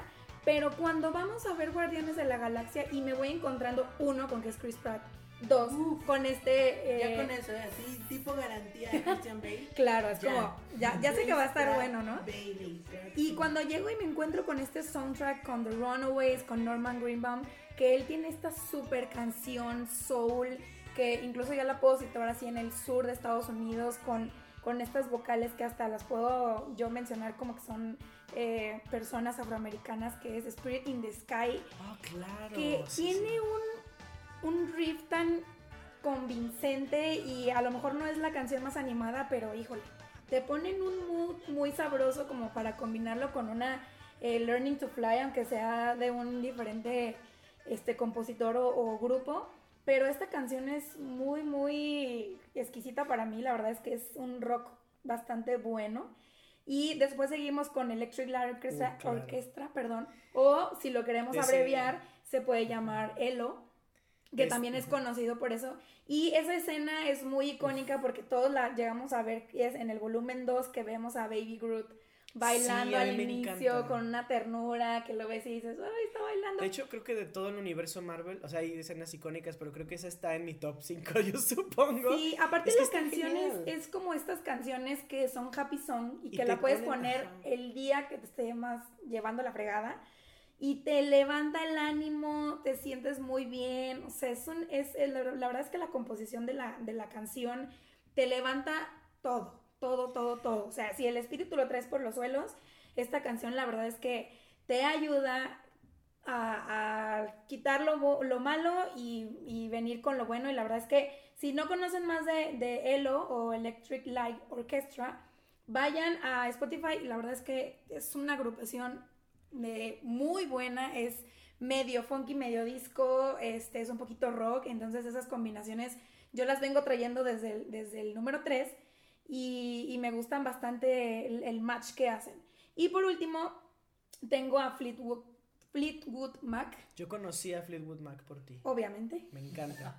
¿Por quién más deberías de conocerlo? Fue cuando, Pero cuando andábamos como entre quedando y no, me pasó una rolita que se llama Dreams, que creo que es su rola más, las lights, pero después te metes a buscar Fleetwood, o sea, las rolas que tienen y no manches. es un rock sabroso y, es de este rock sabroso pero chismoso. Porque esta pareja de, de- del dúo este, de Fleetwood Mac eran, eran, obviamente, como lo dije, pareja. Y llega un momento en el que se separan. O sea, viven como este drama tipo ABBA, en el que, en el que se separan y, y viven la ruptura a través de un álbum. Y este álbum es en el que nos podemos encontrar de The, Chain, Chains. que sale en, Rolaza. en Guardianes de la Galaxia y es una... Cuando rompe la canción, la verdad es que te da un ánimo de que si vas en la moto, en el coche, eh, caminando, si vas corriendo, creo que se, se puede referir la canción a un momento como de adrenalina, como decía Kix en la, en la de Baby Driver, Dri- este, que, que llegas a un punto fulminante y que dices, esta canción me va a dar hasta arriba y voy a andar con el rock al por mayor y esta canción creo que De hecho, desde el tráiler, recuerdo que así empezaba el tráiler, ¿no? Con el bajo de, Sí. de la última parte que era pum, dururu, durururu. Yo sin temor a equivocarme puedo decir que esta película o este par de películas no hubieran gustado al nivel que gustaron si no hubieran tenido este soundtrack. Definitivamente. Claro, Concuerdo. que sí. Porque- Hicieron el 50% del trabajo la música. Sí, es cierto. sí. Y yo creo que, por ejemplo, el- la gran competencia de Marvel que es DC, bueno, no voy a decir la gran competencia porque la verdad no les llega ni a los talones, sí, es cierto. Eh, pero en- a nivel de, sorry, de producción de películas, es cierto, es cierto. Como que quisieron replicarlo con los Guardianes de la Galaxia, pero la verdad, los Guardianes de la Galaxia, con Suicide Squad, perdón. Sí. Ah, Y la ¿tú verdad es que no Sí. tiene el mismo mood, o sea, como que quisieran darle ese es comedia y El este y es serio y es de adultos, pero también tenemos momentos chistosos con Graciosos, música. pero si no estás convencido, te vamos a dar con la música porque tiene Sí. unas super rolas. De repente metieron una rolita de Eminem que a mí sí me hizo súper fuera de lugar. Sí. Yo creo que Y- eso es, es otra de esas menciones honoríficas eh, y no, como tipo Tron, que lo único que vale la pena de la película es el, el soundtrack, porque el soundtrack para mí De, de vale Suicide Squad, es que no vale sé, mucho a más mí la pena que la película. Bueno, en sí la, la- el repertorio que se escogió para la película es bueno, es una buena pero creo que el timing que se escogió para las escenas no es tan bueno como lo dice Charlie. Como que sí hubo momentos forzados, pero tiene buenas canciones, tiene canciones eh, como de las viejitas pero bonitas, de- del rock clásico, tiene del rock nuevo, tiene eh, algunas pop, algunas que, que sí te mueven mucho y como que es la audiencia para todos, ¿no? Y para todos hay.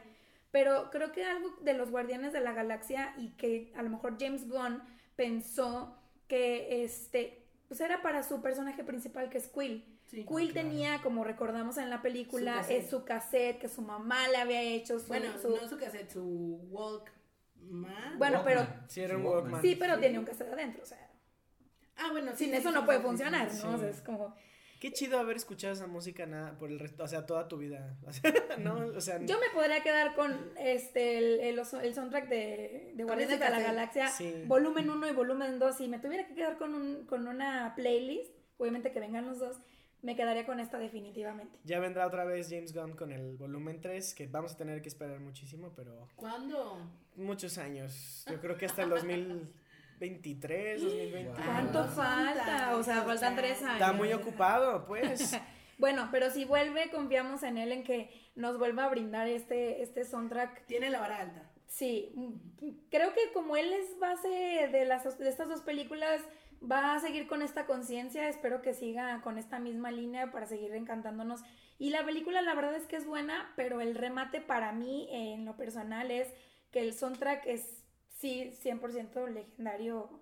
Y fíjate que no es como algo este. personal de Pau, o sea, yo creo que muchísimas personas se pueden referir a esta película por su soundtrack. O sea, Claro. es como una característica De hecho, yo, muy... Sí, sí. a mí me encanta la escena del inicio de la, del volumen 1, Sí. que básicamente te pone el mood de las dos. Sí, sí, En, sí. en esa escena, así. Bueno, igual también la, la escena icónica de, Gru- de Baby Groot bailando Mr. Blue Sky, pero no sé, o sea, Come and Get Your Love, que es la rola que baila Quill en esa escena, es, no sé, te, te invita, ¿no? Hace así de, ¿Y güey, a la verga qué? todo. Yo creo que es tan importante y tan icónica como tú mencionas que por algo la retoman en am, las películas finales, ¿cómo se llaman? La retoma. De eh, todos los Avengers y todos los... ¿La retoman en qué momento? Eh, Sí, cuando regresan en el tiempo. Ah, claro, claro, hay una escena, sí, ya en Endgame, ya que la, la Endgame, vuelve, vuel- ah, vuelven a esa escena Y específicamente. lo sí, ven es y se quedan esperando y es como... ok. Ah, sí, Ah, es un que idiota. esperar a que termine de bailar, ¿verdad? y se ve él bailando así como por atrás. O sea, creo que Sí. es como tan icónica que la retomaron Sí, precisamente. eso es muy cierto. Bueno, vas tú, Cari, Voy yo. con tu y número dos. Mi segundo, pues a lo mejor algunos se lo pueden imaginar, otros no. Segundo nominado de esta noche es Harry Potter y el prisionero de Azkaban. No. El prisionero de Azkaban El prisionero de. Azkaban. Sí, no, Claro. definitivamente. Cabe decir que es la última película que John Williams estuvo a cargo. Precisamente. Exacto. Y la que él hace al 100%, porque las dos previas había tenido una colaboración de una compositora, que en ese momento no tengo el nombre aquí exacto, pero se los voy a dejar por ahí en redes, arroba cinechelas en Instagram.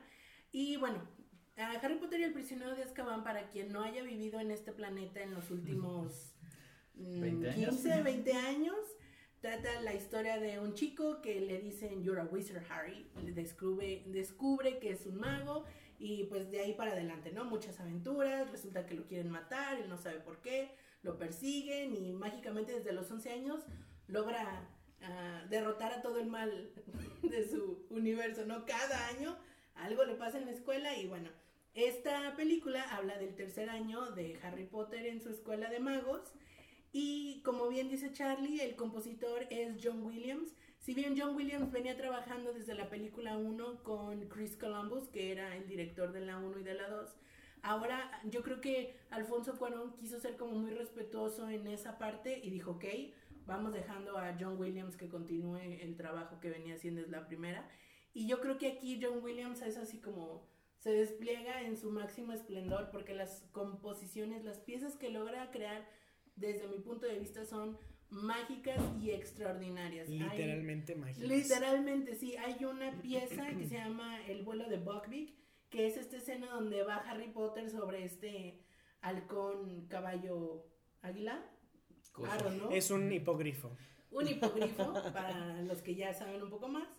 Y van volando y se ve así el lago, se ve el castillo, se ven las montañas. Para mí es una de mis secuencias favoritas de toda la saga, de todas las películas, porque es un nivel de, de, de, de arte así como que ya no es solo mostrar al niño mago haciendo truquitos, ya no es solo como el, el, el fin comercial de la saga, ¿no? Ya, creo que Alfonso Cuarón lo lleva un poquito más allá y trata de evocar un, un sentimiento mucho más artístico y me parece que lo logra de manera fantástica en esta escena, evidentemente con el acompañamiento de, de John Williams, que para mí yo, y yo soy una persona que compra muy pocos CDs, o sea, en mi vida he comprado muy pocos CDs, y este me lo compré, me compré el, el CD, bueno, en ese tiempo chicos, sean, sean razonables, no me juzguen tan feo, en ese tiempo era como comprar el CD como si querías tenerlo todo, ¿no? Porque pues, te podías descargar una o dos cancioncitas, pero... Yo tengo el Estaban- cassette de uno de los que voy a mencionar al rato. No, no, no, no, Sí. ya me ganaste. Sí. Me ganaste.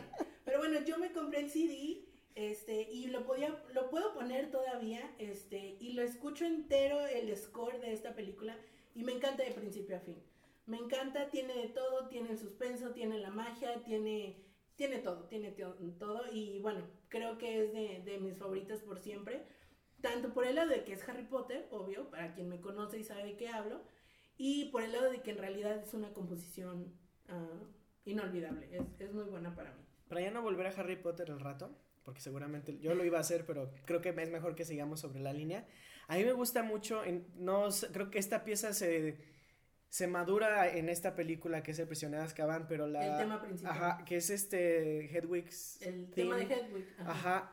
Está padrísimo cómo se trajo la estela a, Sí. a hacer como la parte misteriosa, así como, o sea, poner el mood de, de esa primera escena en, en la piedra filosofal con, cuando llega Dumbledore a dejar al bebé, con, que a mí se me hace muy bonita esa pieza, o sea, con, con solo la estela te da ese mood tan chingón de algo épico va a pasar y apenas estás viendo la puntita del iceberg, ¿no? Está, Sí. está muy, muy padre. Y John Williams hace, ese, o sea, es así de versátil, o sea, puede hacer esto y otras cosas de las que vamos a hablar al rato, o sea, es, es como el... que- Es muy versátil. Pero no, no voy a hablar más de él porque ya... Yo nada más quisiera hacer un último comentario. Yo, bueno, antes de cualquier otra cosa, pues yo fui fan de Harry Potter, ¿no? Y después descubro... ¿Tiempo pasado? Ah, no ahondaremos en ese detalle, Oh pero... Cari está negando su pasado de- primera vez o tercera vez en, en, el, po- en la historia del podcast. Pero antes de todo fui, fui fan de Harry Potter y después descubrí la pieza completa del lago de los cisnes y a mí se me hace muy parecida. Sí, claro. De hecho, Tchaikovsky. La cara de Pau me da mucha risa porque Chisme. es como, oh my god, tenemos Claro un- que tiene que un- estar un basado en algo. Aquí. No.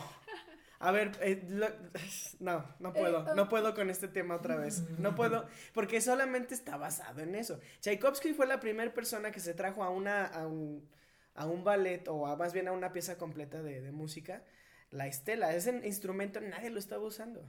Y te, y te das cuenta, o sea, si tocas esa, pa- esa primera pieza... estuvo ahí para ver. Yo estuve ahí en Ay, 1800... era ah, no arrumbado en lo están esquina. usando, pueden usarlo para Harry Potter en el futuro, nomás les digo. Pero es la, o sea, el, no recuerdo ni cómo se llamaba, que, en qué movimiento de, de la pieza del, del- todo lo que es el cascanueces se uti- utiliza, pero si no fuera con Estela, ti, ti, ti, ti, ti, no, no, no era esa. No me acuerdo, la vamos a poner de fondo aquí ahorita. Si no fuera con Estela, no, no, se, no se escucha bien, no se aprecia de la misma manera en que hoy con la Estela, o sea, no. Igual que con el tema de Harry Potter. Pero bueno, no es, un, ¿Qué no, es igual que? Satoshi con No. Nolan, para nada. No, no, Se abre debate, ¿qué piensan ustedes, amigos? Sí, escuchen, escuchen el lago de los cisnes y luego escuchen el tema principal de Harry Potter. No, es el cascanueces. No, es el lago de los El cisnes lago de los porque me acuerdo de Black Swan, sí, totalmente. Ok, bueno, también vamos a debatir si era el lago de los cisnes o Black Swan. Debate, tres debate, debate. ¿Por qué no? Claro que sí. Bueno, es el soundtrack Harry Potter, escúchenlo muchachos. Yo traigo a... El número dos. Ustedes se van a sorprender de quién está aquí en el número 2. Porque Me oficialmente... que sea tu número dos. Oficialmente sí es mi favorito, pero debo decir que sí está... Sí está por debajo de mi número uno. Mm, Obviamente, porque es tu número dos. Mira que cuando escuche Siendo- este podcast este- este- y descubre sí. que es tu número dos, Lo siento, él va a decir lo mismo. eh, Va a Porque volver a tocar en mecánica. él habla, él, él habla así de su música. Él, él dice, no sé cómo es que estoy marcando tendencia si mi música es demasiado sencilla. Y yo digo, carnal, eres demasiado Ay, modesto. Pero bueno, Sí. Y estoy hablando, estoy hablando nada más y nada menos que, cuan- bueno, ustedes saben que yo estoy hablando por compositores, estoy hablando de Hans Zimmer. Sí, es mi favorito. ¿Por qué? Es más por algo no es tu sentimental. favorito, es casi tu favorito. es mi favorito, o sea, es, es por algo ¿Y sentimental. el primero es tu súper favorito? No, el primero es el clásico de clásicos. Pero ahorita hablamos del primero, vámonos con el segundo. Ok. Hans Zimmer tiene, eh, no, no sé, tiene de los noventas hasta el día de hoy haciendo música. Es relativamente poco dado a su carrera, ¿no? Él fue tecladista de Mecano. Ustedes No lo pueden ver. Sí, Sí. te lo juro. burlando de mí. Te lo juro, luego te muestro el video. Te lo Es juro. real. Es más, pon, anótalo porque lo vamos a poner en redes sociales. Él fue tecladista de Mecano, este, y sus influencias son muy notorias en que hay electrónica, hay este, algo de eh, symphonic, no, voy a, a lo mejor me equivoco aquí diciendo symphonic metal, pero es muy oscuro y este, y de repente puede ser muy luminoso a la vez, ¿no? Ah, creo que su primer película, no, de sus primeras películas que fueron Rain Man, está muy padre y ese soundtrack es muy noventero, ¿no? O sea, tiene Súper. súper noventero. Y él marcó, fue de esas marcas así de la, de, del- lo que definió la película, no la película, la música de películas de los noventas. Que era así como de teclado, o este, Sintetizador. sintetizador, exacto. Em, se veía muy africano.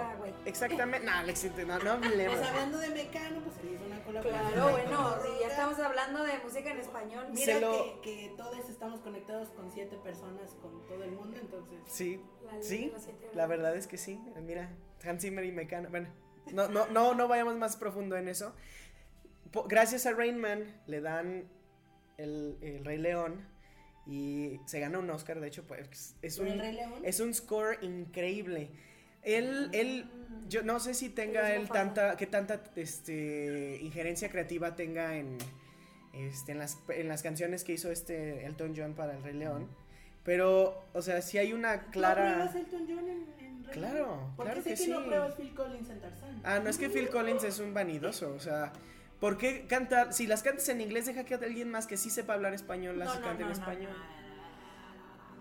A ver, Antes de que pause enoje, sigamos con como, como hombre ejecutivo de negocios que soy, no puedes estarle pagando a la gente porque, ay, tú cantas bien en inglés, tú en italiano, tú en francés, tú en alemán. Bueno, ese- que sí lo hicieron con Frozen, ¿no? Sí, pero si ese compa ya se tenía, se podía aventar todo, pues, a Ay, no, y le pagamos lo mismo por tres que por uno. Pero bueno, ¿Tú ¿Qué opinas tú? Este, no, a mí sí me gusta. Sí, no, yo soy fan del. Sí, hijo de hombre, busca y ve. Que no vamos a ir más libre- allá. Regresemos a Hans Zimmer, ¿no? Y a Elton John, es, a mí me gusta mucho ese soundtrack, ese es el que tengo en cassette ahorita. Ah, con razón. Lo escuché Como Hans Zimmer. casi toda mi vida. Interestelar en, en cassette. No, en cassette.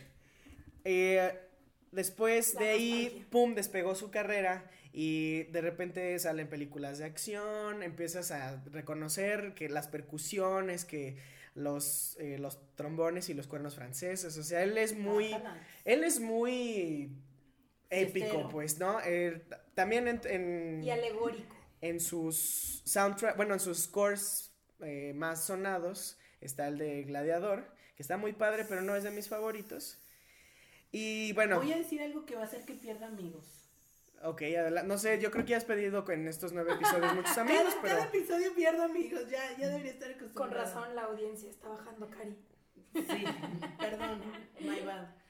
El otro día, no sé por qué últimamente la han puesto como muchísimo en la tele y cada vez que la veo digo, ¿Cuál, cuál, cuál? la de Gladiador. Cari, no, detente. O sea, ya se nos va a ir Kicks ahorita. Bueno, ya saben para dónde va mi comentario. Entonces yo cada vez que la veo digo, ay, esta Dices, película. es demasiado buena, ¿por qué no la sigues ¿Qué- poniendo qué- más? qué no? tiene? Cari, no puedes perder más amigos que yo que no la he visto y no me interesa verla. Bueno, eso está peor que de hecho tenemos pendiente eso, ¿eh? Pero bueno. Pero no tengo Pero, ¿cuál es tu punto, Cari? Mi punto es que aparte de Joaquín Phoenix, No. o sea, sí está épica y todo el pedo, pero... Se ve guapo. Eh, Joaquín Phoenix, Sí. no, se ve demacradísimo Sí. y eso lo hace muy atractivo para su personaje. Pero yo creo que Russell Crowe está sobrevalorado en esta película. Oh. A lo mejor en su tiempo y en su época, Kix le está dando un ataque Pues que es gordo, ¿cierto? No es cierto. Bueno, pero no estábamos hablando de... ah, No, bueno, me acordé, ya lo dije, lo saqué de mi ronco pecho, ya puedo dormir esta noche. Súper ronco. De hecho, para saber un poquito más de la historia entre Hans Zimmer y, y Ridley Scott, creo que es la, Ajá. ah, este, hay un concierto en vivo que a mí me encanta, un concierto de Hans Zimmer, este, en Netflix que se llama Live in Praga, Live in- en, en vivo desde Praga que está padrísimo, que cubre Live de Fiafa. Eh, de Fia- así como de principio a fin toda su carrera musical está padrísima. Bueno, voy a recomendar estas tres piezas que a mí se me hacen como muy icónicas de él. La primera es de una película que no he visto, así que ¿Cómo? no he visto, pero escucho esa, esa canción y yo me imagino más bien las escenas. Y se llama 160 BPM, no tengo idea de qué quiera decir. Es de Ángeles y Demonios. Yo, yo tampoco he visto la, la película. No, pero esa pieza está increíble. Yo, no sé, a mí me, a mí incluso me, me motiva, me acelera. Yo la pongo para ponerme a trabajar en algo que necesito sacar ya, para hacer ejercicio, ¿no? Es, es, tiene voces, de repente suena como muy, muy, sí, gótica. Está, está muy, muy padre, la recomiendo. De hecho, de todo el soundtrack creo que es lo único que recomiendo. El resto, no he visto la película, no puedo hacer, pero es escuchando así un playlist por ahí en Spotify de Hans Zimmer, me encontré esto y está increíble, a mí me encanta. Ah, otra pieza que es donde quiero ah, este, como encapsular su prim- su- los primeros pasos de su carrera es Under the Stars de, o Bajo las Estrellas del Rey León, que es la pieza donde Simba descubre que, donde como la vida le dice, güey, ya ponte a hacer algo, ¿no? De- ya ya Ah, tiraste no la es- hueva no mucho es tiempo. La escena donde está con Mufasa, donde pareciera que lo va a regañar, pero le da como una lección. de- No, no, Es pero después. hay leitmotivs, o sea, hay partes de esa, de esa escena que se potencializan, o sea, Ah, es la ya misma, como la- las mismas notas, por así decirlo, pero aquí en Under the Star sale, puff, Duda, porque no lo tengo claro. ¿Retoma en el remake? Ah, ¿Hans sí, Zimmer? sí retoma. Y de hecho a mí me gusta que sí le metieron, o sea, que sí expandieron, ¿no? La, este, la, El el, universo. el alcance de la, de la música de, de Hans Zimmer en, esta, en, la, en el remake. Obviamente no se nota porque estás como que odiando todo lo demás. pero, este, no sé, digo, ya hablamos del remake y dijimos que no nos latió tanto. Pero la música a mí del remake sí, sí me latió un chingo. Y por último, un soundtrack que para mí, no sé, yo cada vez que lo escucho me hace Mm. reflexionar un chingo de, sobre mi vida. Este, de Interstellar Mountains. No quiero decir que ahí se, se encapsule todo, todo el score porque cada pieza tiene un algo. Pero yo creo que la- el poder de, de creativo de- del soundtrack está ahí en Mountains. Ese, ¿En qué ese? Para que le digas. ah, es cuando llegan al, al planeta donde creo que está todo cubierto de agua y ven Ah, a montañas. Ajá, que en realidad no son montañas, son eh, es una ola muy grande que va y los va a matar, ¿no? No me acuerdo Entonces, si tú me dijiste o alguien me dijo que en esa melodía o en esa composición, Ajá. en esa pieza, se escucha un clic, clic, Clic, clic, clic. Bueno, es un. Sí, un- sí, es básicamente eso. Y que en realidad ese clic, clic, clic. Es una hora en el planeta Tierra. ¿Es una hora? Un No, día, es un día, sí, ya, ya, perdón. O no sea, cada vez que se escucha clic, un día pasó en la tierra. Clic, un día pasó en la tierra. Cuando tú me dijiste eso, yo me quedé así de, no inventes. O sea, esto neta es ponerle cabeza a lo que estás haciendo. No solo como componer por componer y que se escuche lindo. No. Es lo que les decía, o sea, Tener una intención real. es parte de la narrativa ya, o sea, no, no, no. Y, y es algo que siento que hace más, o sea, sí Hans Zimmer lo hace, pero es algo que siento que hace más mi número uno, que, que a lo mejor ustedes ya, eh, los, que nos chan. escuchan a lo mejor ya lo, ya lo aterrizaron. Pero es hora de que nuestro invitado nos dé su número dos. Me gustó mucho tu número 2 porque incluyó a, bueno, mínimo se hablaron de dos películas que yo quería incluir, que son Interstellar y Gladiador. Este, no las iba a incluir, pero que Ya bueno que sabemos tú que ya amistad incluiste. Ya se hizo la mención. Este, Eso explica el casi ataque al corazón que le dio, o sea, Ya no va a venir Kicks por mi culpa. Bueno, sí va a venir, No, pero no no. me va a hablar. le va a hablar al micrófono. Así como a la persona que está ahí le pueden decir que no hable, por favor. Adelante, Kicks. Este, mi número 2 está basado en la batería. Eh, a ver, a no, Todos aquí ya levantamos los, favor. ah, Sí. todos ya levantamos aquí si los vieran la pulgares. cámara verían como todos los demás acabamos No, de no pude decidir. Entre dos películas y creo que las dos salieron el mismo año, la verdad no lo recuerdo, según yo, sí, pero son obviamente Whiplash y Birdman. Ah, claro. Sí. Vamos a confirmar ahorita, FBI está en eso. si las dos salieron el Sí, mismo sí, año. Whiplash, bueno, eso creo que es un soundtrack, son rolas que ya existían, este, me gusta mucho la de Whiplash tal cual, pero se me hace que Caravan se lleva de, Uf. pero de Definitivamente. calle así toda la película, ¿no? Y Birdman se me hace algo muy interesante porque, pues justo ahorita que me había invitado Cari y me puse otra vez como a escuchar soundtracks, me voy dando cuenta, yo no había visto otra vez Birdman desde que la vi en el cine, nunca me puse a escuchar el soundtrack, pero siempre tenía muy presente que era excelente el soundtrack, ¿no? Y cuando me puse a escuchar soundtracks esta semana, noté que la verdad no, no era tan bueno, ¿no? O sea, bueno, o sea, tiene sus cosas, pero lo interesante es cómo lo integran a la película, ¿no? Y alguna vez había escuchado que, no recuerdo el nombre del baterista, pero él dijo, yo voy a hacer el soundtrack al mismo tiempo de que voy viendo la película. Hicieron toda la película y él iba viendo las escenas e iba tocando la, la, la, la canción para la escena, ¿no? Entonces, tú escuchas el soundtrack y dices, ah, padre, ¿no? Hay ruido, pero lo ves en la película y son los pasos, sonan cuando están aventando cosas en la habitación, o sea, se me hace muy interesante eso, pues, cómo va acompañando la película. Whiplash, obviamente. El nombre del, del baterista es Antonio Sánchez y es de la Ciudad de México. Claro. De hecho, Exacto, vemos un cameo de él durante la Sí, sale por ahí tocando la batería en la calle, ¿no? Recuerdo. Ah, es cierto. Sí, es está cierto, padrísimo eso. camellito, sí, De sí. hecho, volviendo a, a Whiplash, es las dos cosas. O sea, están las rolas, está Whiplash, está Caravan, está muchas otras que están geniales.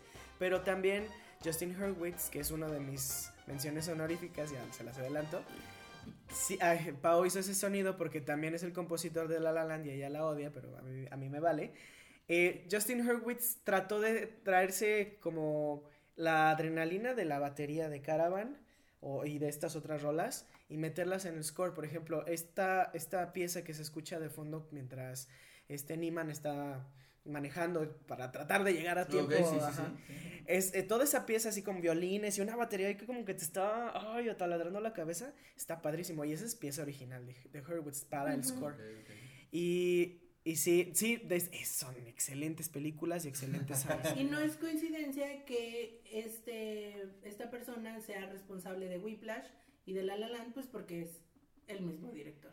Sí, claro, es este. Ah, Damien- Chaz- Chazelle. Damien Chazelle. Sí. Que ya, ya espero lo perdones ya que veamos este First Man, ¿no? Con Ryan Gosling. Es, que, que es como su primer película épica que hace. Que es- habla sobre Neil Armstrong llegando a la luna y ese tipo de cosas. No hemos, yo no he escuchado nada de esa película, pero es- si es Justin Hurwitz seguramente me va a gustar.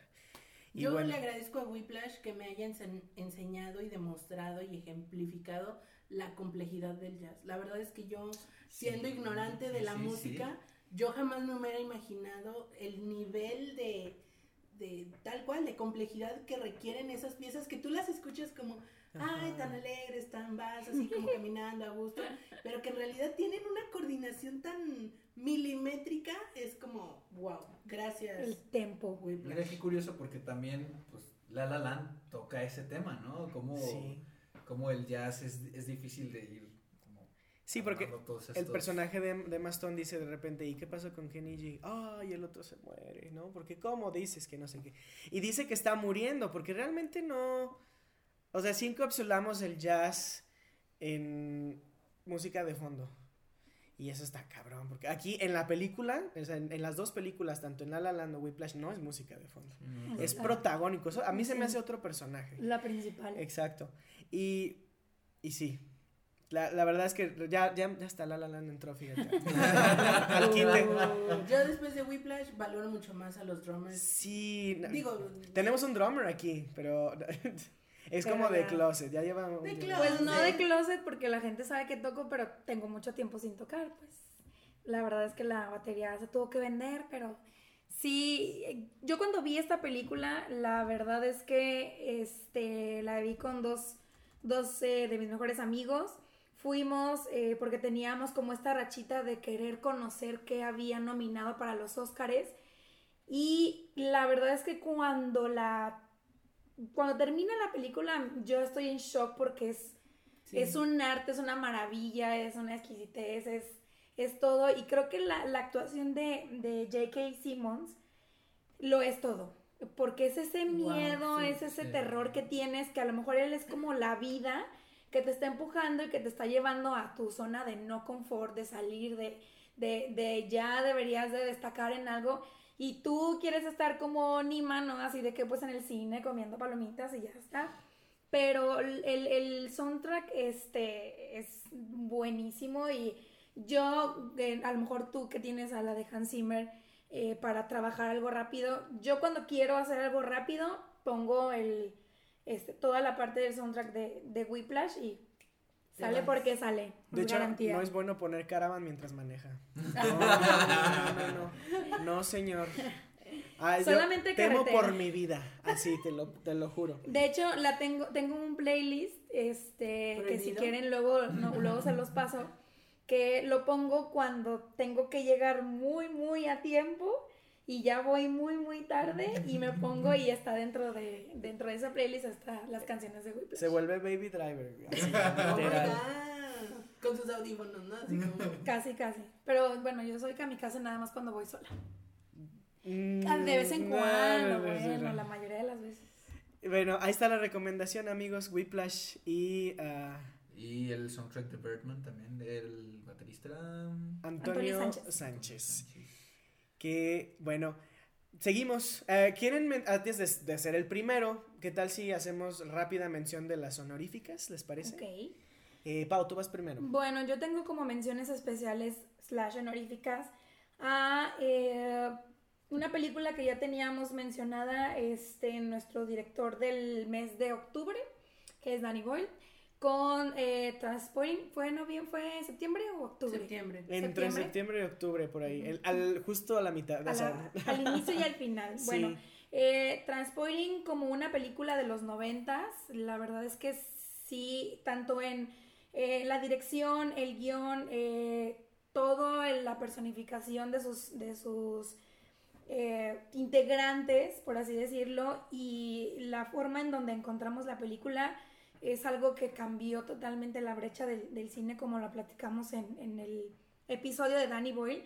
Pero la música en sí también marca una, una brecha. Este, hay un poquito ahí de, de electrónica. Este, también creo que por ahí hay, hay un par de canciones este, de rock. Pero tiene mucha mezcla de cómo lo vivían en Europa en los noventas, ¿no? Y eso es, eso es lo que me gusta. Eh, me gusta mucho la música a partir de los 60s, 90s, como les había platicado. Pero este en específico es mezclado con la experiencia que tú estás viviendo con los personajes. Es decir, traes el rush de, de la droga, traes el rush de que tenemos esta escena muy, muy macabra con, con uno de los elementos más jóvenes de, de los Del de- cast. del cast, por así decirlo. Este, y, y creo que a mí me, cuando la, cuando la vi, este, me compartió mucho esta adrenalina y esta incomodidad o preocupación de, ¿y ahora qué van a hacer? Pero también te, te, te coincide con el relajamiento de que, bueno, pues estamos casi cerca de los 2000, pues todavía todo está cómodo, o sea, podemos hacer lo que nosotros queramos. Y es una, una época de descubrimiento para todos los personajes que eso te mete mucho en el mood. Si bien la, la fotografía te ayuda a, conocerlo, cómo es que cada uno lo vive, creo que la, la, la música, por lo menos la, final, yo sí la tengo también, como les decía, en la, en la playlist prohibida de cuando voy a llegar tar- tarde, porque tiene, tiene, si bien no tiene vocales, no tiene ninguna, ningún tipo de letra, toda la sonorización, todos los elementos, todos los, eh, ¿cómo se llaman? Se me fue la palabra. Los instrumentos eh, embonan también para, para hacerte hasta sentir que tienes que correr, ¿no? Que tienes que ir a algún lado, que tienes que estar siempre alerta y Transporting para mí eso, eso logra. Después tenemos Pulp Fiction de Quentin Tarantino, nada más que pues aquí nuestra querida Karin no he visto ninguna de Quentin Tarantino, es mi entonces reto. en Sí, algún momento este reto va a tener que salir. Eh, Pulp Fiction creo que también forma eh, parte de las películas de culto que hemos estado mencionando hoy, porque yo considero a Amelie una, una película de culto. Sí. Este, sí.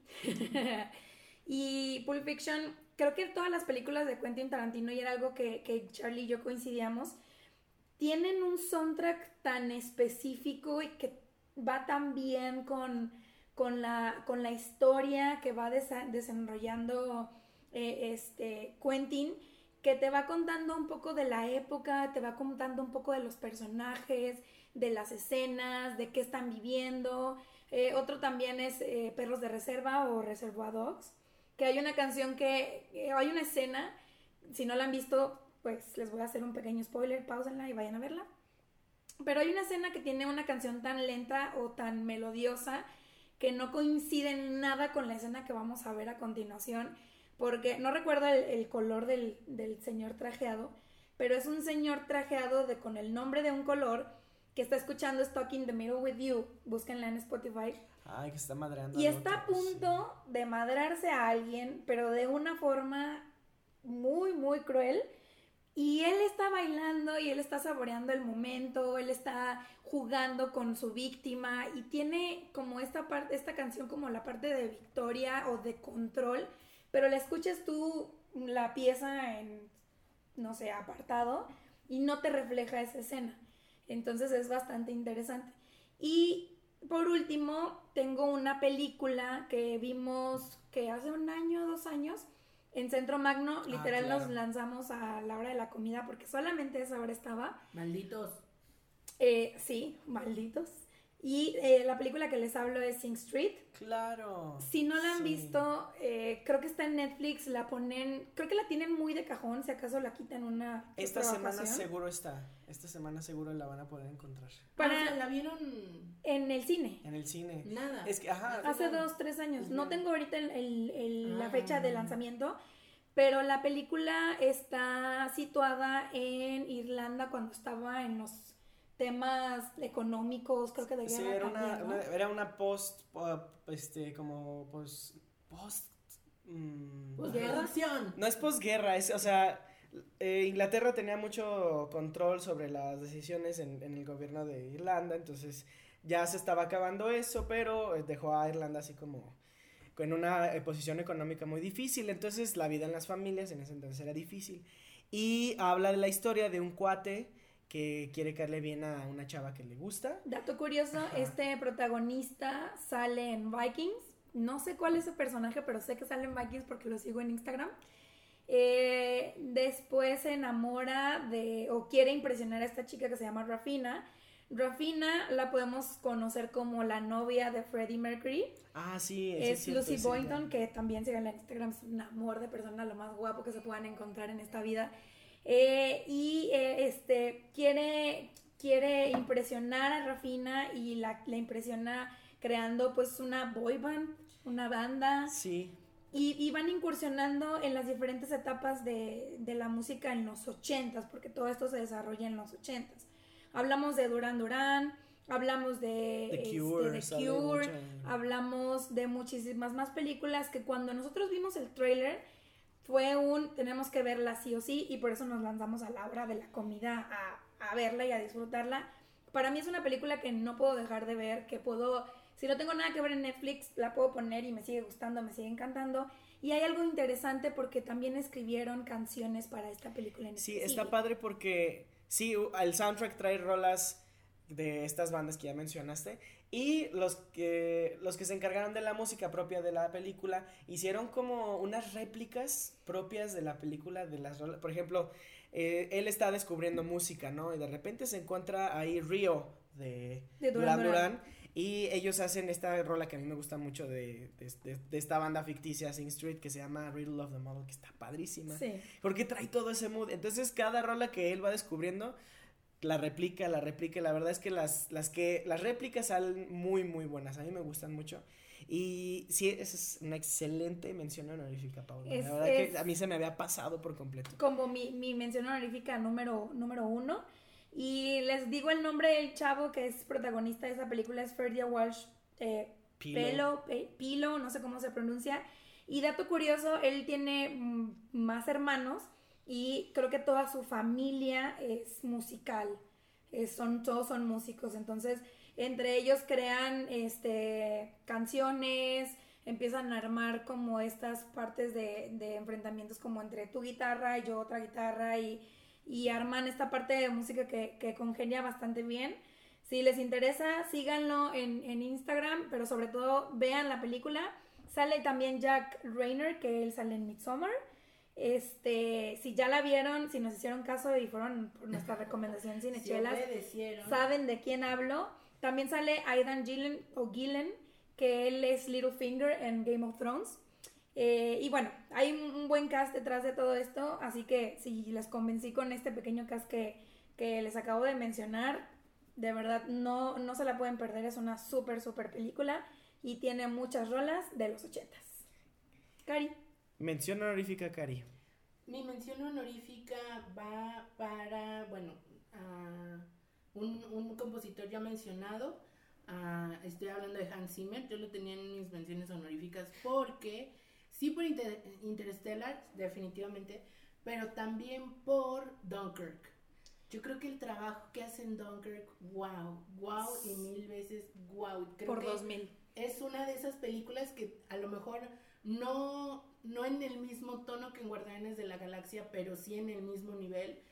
La película no se hace sin la- el audio. O sea, yo creo que la música complementa de una manera tan elemental a lo que estamos viendo que si nos pusieran otra otra otra composición, otro lo que sea, la escena perdería muchísima fuerza. La Sí, película en la general, película en en general. general, Yo creo que ahí eh, esa dupla tan tan genial que hacen Christopher Nolan y, y Hans Zimmer se hizo así como Sí, que también han hecho que Inception juntos y también Inception ha marcado así como una pauta para la música de películas moderna, ¿no? O sea, todos están tratando de replicar lo que Hans Zimmer en Inception. Todo así el es. mundo.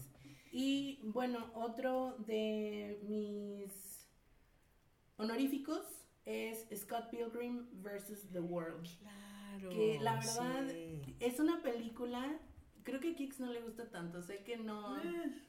Es, es- es- es como para... Me interesa saber por qué ya Es un dirás. gladiador que para mí es como el gladiador de, de Kicks, así como que dice, ah, estoy dispuesto a perder amistades por, por Scott Pilgrim. No perderé mi tiempo. Exacto.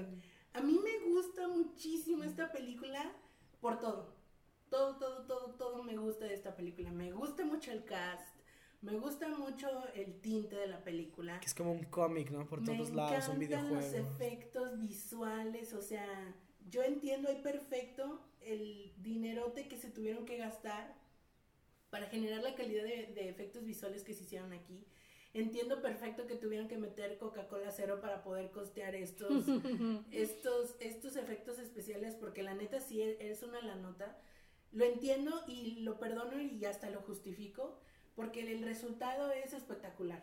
O sea, y por eso te preguntaba, como tenía esta película en la mente, por eso te preguntaba al inicio del episodio, ¿qué pasa si el compositor de la pieza original para la, la película no es uh, instrumental? Mm, Hans Zimmer, etcétera. Porque aquí tenemos a un Metric componiendo una Ah, canción sí, la de- específicamente para una de las bandas en la guerra de las Ah, bandas. ¿Cómo ¿no? se llama esa rola? Este. Come on. No me acuerdo, pero. A mí me gusta mucho. me Ella. gusta mucho. Y ella es Brie. Larson, ¿no? La que la canta. ¿o? No, no. Sí, sí, sí, sí. Sí, es qué ella. interesante. Es ella. Qué Por eso te digo, o sea, me encanta el cast, me encanta la historia, me encantan los efectos. Me gusta mucho. Yo la disfruto cada vez que la veo. No sé por qué no la veo tan seguido. Debería verla por lo Porque menos. dura mucho, ¿no? Sí. Para mí sí se pasa un poquillo. Yo, a mí me mí gustaba mucho verla, pero sí. Eh, Está muy padre. pocas veces por la cantidad Mike- de likes que tiene en mi corazón. Michael Cera se, se la avienta chido ahí. Sí, muy, muy chido. me encanta el humor de la película también. Es, A mí es me- mi estilo de humor. Yo leí el cómic y como todas las, Mm. las cosas del el libro y la adaptación, el cómic siempre es mejor, la verdad. Está, está muy padre, muy, muy padre. Mejor vean el, mejor lean el cómic, amigos. ¿Tienes alguna otra mención honorífica? Por lo pronto ahí, ahí me quedo porque sé que se van a mencionar más adelante, entonces... Ok. Yo cedo mi turno a, nuestro invitado porque ya mencionamos mis menciones. ya hablamos de Justin Hurwitz y de Jan, Jan Tierson, entonces, ¿tú cuáles traes de...? Ah, yo de- solo tengo dos. Una que tiene un lugar en, en especial en mi corazón es Cloud Atlas. No sé si Oh, alguno de ustedes la ha visto. sí la no he tenido el, el gusto. Sí, sé que sale. Tom Hanks sí, y la Halle. Berry, ¿no? Salen Por ahí. muchos actores Salen porque es como. Universo tras universo. No spoiler. No, aquí es la casa de los spoilers, Kicks, te lo juro. Ok, sí, se- te, van contando siete historias al mismo tiempo en siete momentos distintos. Creo que eran siete, o sea, también. No son acuerdo. muchos. Son siete y, y son épocas distintas y te van hablando sobre... Universos distintos. No estoy tan seguro, ¿eh? No estoy tan seguro. I don't know. O sea, es que puede ser el mismo universo, solo que mucho después. O mucho antes. O mucho antes también, exacto, mucho antes. Ajá, y como pues los caminos de La vida. la vida y... No son no lo son que lo yo que. Pero bueno, Cloud Atlas tiene un super tema principal, me fascina el pianito que le ponen. ¿A Pero el que... Sí, sí, sí. no, Yo nunca me hubiera fijado en, en- la música en esa película, No fíjate. manches, es muy bueno el soundtrack, tienes que volverlo a ver.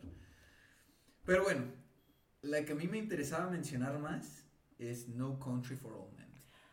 Ok, ok. de Sin lugar los, para los débiles. de los Sí, hermanos Cohen, ¿no? Bardem. ¿no? Ajá, sí, Sí. sí, sí, sí, de- sí, claro, claro. Este, no tiene soundtrack y no tiene script. Es una película que solo tiene efectos sonoros. Sonoros y diálogo. Y jamás me di cuenta mientras la veía. Así como hablábamos que a veces el silencio puede acentuar alguna escena o Mira la super, la super arruina. Aquí se me hace impresionante cómo manejan la película sin soundtrack, sin Me lo juras. Sin- ajá, no sin score ni no- nada. score, sin score, ajá. No, tiene nada, yo no tiene esto. nada. Nada. O sea, la, la, la única rola que tiene es al final en los créditos. Hasta y, y- y yo ni siquiera me había dado cuenta en ese momento. Un amigo me comentó alguna vez, la volví a ver y dije, ah, no mames". Habrá que verla de nuevo porque Sí, es muy- Yo sí no la he visto nunca, entonces Todos son. es como Gustavo Cerati dos di- dijo en sí las voy a el ver. séptimo día, ¿no? El silencio. Sí fue el séptimo día, no me acuerdo, pero hay una rola que No, dice fue el sexto día. El, el silencio no es tiempo perdido, ¿no? Es que realmente es importantísimo. Sí, claro, claro, sí. Aquí dice que hay un encargado de música que se llama Carter Burwell. Debe de ser el de los efectos, porque te digo, hay, hay efectos sonoros como lo que comentábamos del El foley y todo eso. Ajá, ajá, ajá. Sí. Véanla. Puede denle, ser- denle- denle otra. Puede ser esta persona que escogió esa última canción, ¿no? O sea, al final. ¿Quién sabe? Puede ser. Mira, guau, ¿Quién Mira, si sabe? pagaron no sé cuántos millones a Vin Diesel por solo decir tres, tres palabras. Y este güey le han de haber pagado una milpa, ¿no, güey? Escógenos una rola para el final. Pues sí, me Seguramente. hacen falta mil pesos, yo creo que sí jalo, ¿no? Bueno, ha llegado la hora, la hora, la hora de cerrar con nuestro top 1. ¿Les La parece? hora es la hora. Pau, tú vas primero. Ay, de su maíz. Bueno, mi número uno es de la película Almost Famous, del director Cameron Crowe. Eh, en el cast tenemos a Kate Hudson, Patrick Fugit, Frances McDormand, The Queen, Ah, ya, y ya. Philip Seymour Hoffman. The Late King. Eh, esta película es de hace algunos ayeres, hace 19 años salió, es del 2000. Y el género que maneja es folk, blues, psychedelic, progressive, soft, garage, hard. rock. Básicamente los años 70. Exactamente. Eh, todo esto se desarrolla, está basada en hechos reales del director, de Cameron Crowe, porque Cameron Crowe le gustaba mucho el periodismo cuando era joven. Eh, en algún momento de su secundaria se- se- él, él empieza como a desarrollar ciertos artículos sobre música. Conoce por algún azar del destino a alguien de la revista Rolling Stones y esta persona de los Rolling Stones le dice, que también sale en la película, o le propone que si le puede hacer un artículo para la revista. Él, por algún azar del destino, empieza a ir a conciertos y decide irse a- de gira con una banda ficticia que sale en la película que se llama Stillwater. Esta, esta, esta banda, pues obviamente sale de gira con los más grandes, Led Zeppelin, Deep Purple, eh, Pink Floyd, etcétera, etcétera, etcétera. Y ahí es donde conoce a Kate Hudson. Kate Hudson es, eh, por así decirlo, como una seguidora, por no decirlo groupie, pero es una seguidora de, de la banda Stillwater. Y conoce a, a Cameron Crowe, este, de, de muy chico, y ellos entablan una, una relación eh, bastante bonita porque él como que llega a tener un crush con ella, pero pues ella sabe la edad que tienen cada uno y la Mm, brecha que hay, pero él es como, como, para él es su musa, ¿no? Y además de estar haciendo estos viajes y de estar conociendo a los más grandes, pues se adentra a, a la a cómo vive la banda, a cómo, cómo despiertan, cómo comen juntos, cómo se tratan, cómo es esta relación de una banda en una gira. Y en esta, en, en- en esta película que si bien la, la, la historia por sí sola a mí se me hace bastante interesante porque pues estás en secundaria y ¿quién de la nada te viene a ofrecer que pues hagas un artículo para la Rolling Stone? Pues, no, nadie, ¿no? Debe ser la secundaria que para nosotros es la prepa. Sí. ¿no? Creo que sí. Este, para esto, él cuando dice, oye, pues me voy a ir de la- a la gira, pues le habla a su mamá, Frances McDormand, como la mujer ruda que es, y le dice, oye, ma, pues haz de cuenta que me voy a ir de gira porque pues me voy a ir y tengo un artículo que hacer y yo soy un hombre. Entonces Frances McDormand se queda pues en shock y le dice, pues ahí te van tus 10 pesos, tu lonche y la bendición. Lo deja irse de gira, como ya lo comenté, y él vive toda esta travesía y esta aventura con, con eh, los personajes. El personaje de Philip Seymour Hoffman es como su mentor. Philip tiene un programa de radio y eh, Cameron Crowe este, o Patrick se, se, se afilia un poco a él o, o se adjunta a él como para decir, bueno, pues, ¿qué me puedes tú guiar? ¿No? Oye, ¿sabes qué? Pues no estoy haciendo esto, estoy haciendo esto, esto me está sucediendo. Y él tiende a ser como el guía para que él pueda desarrollar este artículo y salga en tiempo, en forma y como a él le gustaría.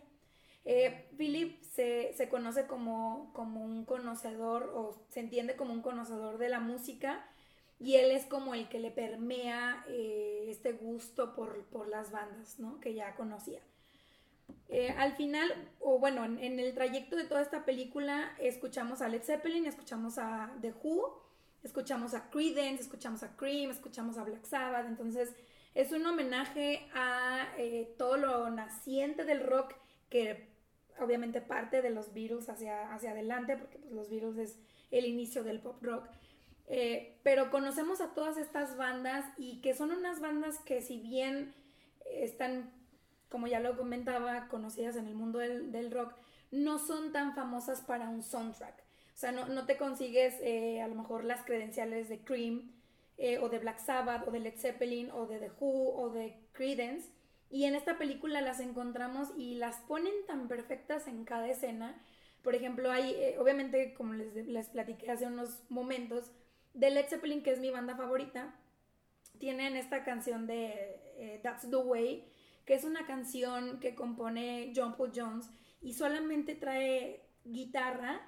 Este, no recuerdo si la toca Jimmy Page o John Paul Jones, pero trae las vocales de, Robert Plant. Entonces es una acústica y es tan bonita, es tan exquisita y esta, esta canción me recuerda a cuando está todavía el verano, un atardecer, pero que ya estamos teniendo como este frío del otoño y ellos lo, lo, lo pasan a la escena en la que la banda está peleada. Eh, todos tienen sus altercados, todos tienen sus diferencias, nadie se habla, todos tienen como este, esta, esta energía en la que realmente no saben qué hacer y no saben cómo coexistir en una pues ahora sí que en una van, en, una, en un camión de, de pues de gira. Y, y al final este, esta canción es como la de descanso, la de hasta aquí llegamos. Y obviamente te dan, te dan más eh, pistas y te dan muchísimas más canciones de, de, todos estos, de todas estas bandas que conocemos, pero sí, para mí es como algo que toca en la médula del rock y que pues obviamente fue lo que nació y ya desarrolló todo lo que conocemos ahora.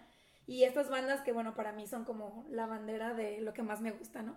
Por eso forma, forma mi, mi, mi top 1. Eh, la, la, vi en, creo que era en DVD, porque no me acuerdo en dónde lo encontré o si me la prestaron, pero la pueden ver en Amazon Prime. Está, está ahí y estuvo nominada a premios Grammy por la música también. Yo te voy a hacer una pregunta haciéndote tan fan de estas mm, bandas que ya nos mencionabas, a mí me intriga mucho que no hayas visto Megamente. Porque para los que nos están escuchando, porque para los que nos están escuchando y ya vieron Megamente, seguramente saben las rolitas de precisamente Led Zeppelin, Black Sabbath y todos estos grupos setenteros que, que son parte del soundtrack y que yo sé que si vieras Megamente a lo mejor sería tu número uno, ¿eh? A lo mejor. Yo dudo, yo dudo que lo cambie. Es que este Almost Famous es. O sea, yo conocí la película por ella. O sea, en realidad sí es algo muy. Muy, arraigado con, con, la música que le gusta a ella. Yo no creo que Megamente diga desfalcarlo, pero sí deberías verla. Sí la deberías. Sí, cuando, digo, ustedes lo deberían de saber, cuando estábamos armando el, eh, la parte de, de, este programa de qué vamos a poner en soundtracks legendarios Charlie y Karina como lo están haciendo hoy, ahorita. Me recomendaron ver Megamente, yo obviamente me negué rotundamente para verlo, pero este, cuando, sí, pues sí me negué, no, la, no la he visto. Mira. Y, y bueno, sí, sí la voy a ver. La verdad es que no la he visto porque si bien me gustan las películas animadas, no, que obviamente que Ghibli sí, pero no sé, como que no, los personajes en sí o la estructura de la película como que no me atrae o no me llama, entonces como que digo, pues, ¿para qué, no? Pero ya con estas recomendaciones creo que me llevo varias películas para ver y ya en algún momento les vamos a contar, pues, qué, qué salió de esto. Que ahorita Kix, hablando de retos, nos, nos dio una muy buena idea como castigo para el reto no cumplido de Charlie. Pero de eso hablamos al cierre. Ahorita danos mejor tú. Lo, lo, ponemos de preámbulo, ahorita que hablamos de retos. Y bueno. ¿No sigues tú? ¿Con menciones honoríficas? No, es el top uno. Ya el top uno es el. Ah, cierto. Mi número uno. O bueno, yo, yo había comentado que no, que no era así como en ese orden específico, pero que definitivamente sí me gusta muchísimo. Estoy hablando de El Castillo Vagabundo, director eh, Hayao Miyazaki. Pensé que iba a ser Chihiro. Qué oso. Fíjate que Chihiro sí, obviamente, pues es que todas las películas de Hayao Miyazaki, su compositor es Joe, Joe, Hisaishi. Todas, todas las de Hayao Miyazaki. Entonces, es como un poquito de él en todas, las Pero yo coincido en que este, o sea, el Castillo Vagabundo tiene un, tiene un, no sé qué, un mood más interesante que a mí no, a mí no me late. O sea, si, si pongo en contraste el viaje de Shihiro y, el soundtrack y el, el score de este del Castillo Vagabundo a mí sí me gusta más. Siento que tiene más personalidad. ¿Te gusta más el castillo? Sí, claro, claro que sí. Mm, y sobre ese, a mí me encanta el score de Pony. Está padrísimo. Esa escena donde ella va caminando sobre el agua es, increíble. no, además de que me recuerda a Pauman este, manejando el manzanillo para acá con el huracán. Oh my god. Sí, no, no, no sabes Ve- qué onda. Vean la película para que se den una idea de. Para Yo creo que- que iba con su soundtrack prohibido ella y Para que, no, desgraciadamente no creo que no lo traía en ese No, momento, no, no, no, lo no. había hecho, pero véanla para que solamente tengan un pequeño glimpse de cómo me vi mientras escapábamos del huracán en El año pasado, Manzanillo. 2018. Ajá, Manzanillo. Bueno, pero el ¿por año qué pasado. el castillo vagabundo? Bueno, ¿alguna vez alguien los lo que- la gente que nos escucha sabrá que a mí me gusta mucho Ghibli, me gusta mucho Hayao Miyazaki, todo lo que hace, dice y hará hasta el día que se muera. Que ojalá nunca pase. Pero ah, sí, me gusta muchísimo él. Me gusta muchísimo la forma en que narra sus historias y creo que igual tipo eh, en el estilo de dupla que hace Christopher Nolan con Hans Zimmer es algo que han logrado Hayao Miyazaki con Joe Hisai- Hisa- Hisaishi. Hisaishi. Eh, creo que la, precisamente la música del Castillo Vagabundo tú puedes identificarla inmediatamente. O sea, yo creo que ya se ha convertido un tipo tiburón, un tipo Star Wars, un tipo Harry Potter, de que escuchas la tonadita y inmediatamente la identificas. Y al igual que como mencionabas tú, Charlie, en otras, en otras películas, tiene un mood para de todo. Tiene canciones muy, muy alegres, tiene canciones muy tristes, tiene canciones. El tema principal yo creo que es, eh, es muy bello porque, porque es esa cotidianidad, esa, ese, ese soundtrack que sí puede Es como cotidianidad y magia. Sí, no, es una combinación sí, sí, de ese tipo de cosas. O sea, el, ¿qué es lo que- lo que hace esta película? Tratar, yo creo que es la historia habla de una, una chica que se niega a, a aceptar su propia La magia juventud. en su corazón. No, a- aceptar, bueno, podríamos decir la magia de su juventud. O sea, ella ya a, a su, eh, a su edad, que yo voy a decir que tiene que cerca de 30 años, 20 y menos. No, ti- tiene como 18. Ah, me- perdón, perdón, Sofi, no quería subirte tanto la edad. Ella ya es una anciana, Qué o sea, grosería. literal ya lo es, En su corazón en lo su es. corazón lo es, entonces está padre que de, de repente como ese vals que, que tiene este Yoei Hisaishi Que no este- es el de Chayanne. de repente, fum, es- o sea, entran otras, otras cosas, ¿no? En, en la música, en las composiciones, de repente ya no es tan monótono y ¡pam! explota Sí. con muchas cosas. Está muy, muy padre, la verdad. Y creo que este no lo pueden escuchar en Spotify, porque no lo he encontrado yo. Yo tampoco lo he encontrado. Lo que encontré en Spotify fue como un popurrí. Sí, Un popurrí en vivo de precisamente Hisaishi en un concierto, me parece que está en Los Ángeles, una cosa así. Que de hecho tenemos una amiga, Lía, que ella vive en Los Ángeles y ella ha ido a un concierto en vivo de Joe Hisaishi. no que manches. si nos puede compartir su experiencia, Lía, si nos estás escuchando, y si no, te vamos a invitar de que todos lo hagas, a que nos compartas tu experiencia en ese concierto en vivo, porque me imagino que debe ser wow, Otra cosa. una experiencia sí. para recordar el resto de tu vida. Y bueno, seguimos ya, para, ya casi terminamos, muchachos. ¿Quieres ir tú primero? Va, perfecto. Adelante. eh, me parece bien. Este, pues yo en primer lugar, El Señor de los Anillos. No hay de otra, Claro, no hay Howard otra, Shore. sí. Este, y todo, ¿no? O sea, no hay ningún momento en el que no vaya algo así, no embone perfecto con la película. Yo creo que el tema que más, es que son muchísimos, pero el que más me mueve así como el tapete es como de el de la comarca, ¿no? Cuando los Ah, hobbits van a la aventura. Concerning the Hobbits. Sí, Wow. es como de, "Ay", o sea, te, te transmite lo que están viviendo los personajes en ese momento, ¿no? Como eh, vamos a, no sé, es como una canción hogareña y luego también es como una canción que, que, que abre un nuevo panorama, no sé. Es juguetona de repente, ¿no? Sí. Porque no- nos, nos ilustra este momento donde Gandalf de repente hace explotar unas cosillas, Sí, ¿no? sí. Y sí está muy padre. Porque habla precisamente de la vida de los hobbits. Ese score es tan amplio y tan complicado. O sea, Sí. porque hay tantas cosas pasando en El Señor de los Anillos y, y Howard Shore realmente le dedicó tiempo a cada cosita. O sea, luego les voy a pasar, hay, hay un análisis hecho por un youtuber que me encanta. Ah, claro.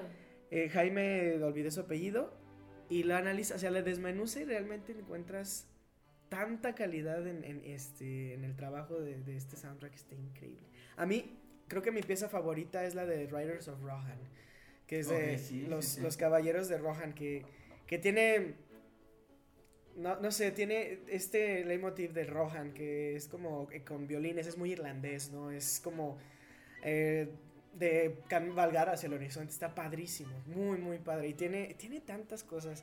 No sé, no sé si quieres hablar de alguna otra pieza de... de- Pues, pues bueno, también eh, tiene su soundtrack, ¿no? Porque hasta tiene una canción de Enya y no sé qué otras cosas. Ah, sí, ¿cómo se llama? Claro. ¿Cómo se llama? May ¿Cómo se it llama? be, ¿no? May it be, May it be, sí, sí, sí, sí, da, sí. da, da. Sí, está padrísimo. Y no, en qué mejor, Enya, Enya es irlandesa, ¿no? De hecho, como que, como que toda esa cultura celta detrás del, del, del arte del Señor de los Anillos, como que empata muy bien con, Sí, sí, con sí, Enya, sí. ¿no? Entonces está, está muy chingón. Yo me atrevería a decir que de las grandes composiciones contemporáneas, porque al Señor de los Anillos ya le podemos dar un, un tono contemporáneo de los Claro. 2000 para acá, ha sido de los primeros grandes.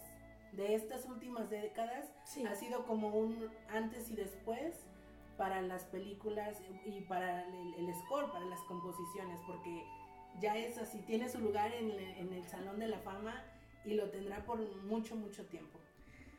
Sí.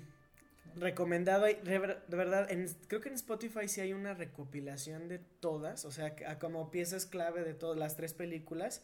Lo recomiendo ampliamente porque, o sea, te relaja, te, te puede ayudar a concentrarte también. Te convierte en COVID. te convierte en hobbit, te convierte en no orco, enano, en, en enano. Lo puedes poner mientras comes tu segundo Y eso es desayuno. otra cosa. Siento que es, la magia de ese, de ese score no se, no se replica en, en el Hobbit, Y definitivamente. por Ah, no, claro, no, para nada. Para nada. Yo, Para no, nada. yo no cuento el Hobbit cuando hablo del Señor de los Anillos. No. o Eso es todo. Sí, no, Está no. gacho, Sí, pero es a mí sí me gustó el- la primera película del Hobbit. La verdad es que sí se me hizo chida.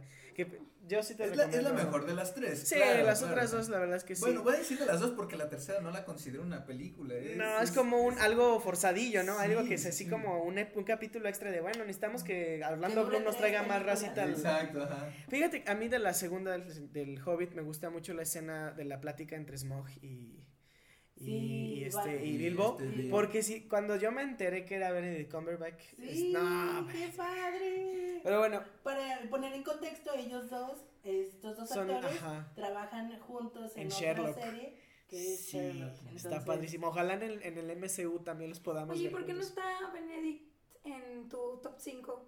De actuación de actores? actores? Es que todavía no tiene uno que me haya así como ¿Ni Doctor Strange? Ni nada, Doctor Strange. De hecho, creo que su mejor actuación, y este es un paréntesis enorme, para mí es este como él hace a Alan Turing en, Uy, sí, buenísimo. en Invitation Game, buenísimo, pero sí. para mí No todavía, todavía no llega hasta ¿Cómo así. Yo lo digo en mi top 5. Bueno, pues, como yo si a ustedes les que encanta, sí. Código No, no, no. Enigma. El Código. Enigma está Sí, sí, padrísimo. sí, Como yo sé que sí bueno. lo sigues bastante, me llegó a La resolución. Sí. Ajá. De por qué en el Festival de la Cerveza no lo, no lo escuchamos de tu parte. sí, para que, para que bien raro. los que nos están escuchando, a lo mejor por primera vez, vayan al episodio 5 eh, donde estamos dando nuestros top 5 de actuaciones. Sí, no, no lo incluí por eso. Todavía no, no me da una que ¿Cómo me crees? encante, pero bueno. O sea, me, me gusta sí mucho, pero todavía no. No tanto. Entonces, yo voy a dar mi número uno y creo que todos van a estar de acuerdo. Este, Pues yo por- creo que cierras con brocha de oro con tu Sí, número. Sí, sí, sí, va- sí. vamos diciendo que, ¿Cuál yo, que esta no sé. persona Ah. Es el compositor por excelencia porque tiene una carrera tan amplia. El más citado, el más escuchado, Exacto. el sí. El y más copiado. y el más buena onda, ¿no? Yo, yo recuerdo que alguien me contó una, una anécdota de que un carnal se puso, se puso a tocar una de sus piezas más célebres afuera de su casa. Y él en vez de mandarle la, la policía, no fue, lo saludó y le, dijo, la- le pidió amablemente que se retirara. Sí te puedes largar. Es- te no, firmo la batería. Y estamos hablando del buen John Williams. O sea, ya hablamos de él ahorita que- esta Karim mencionó a Harry Potter.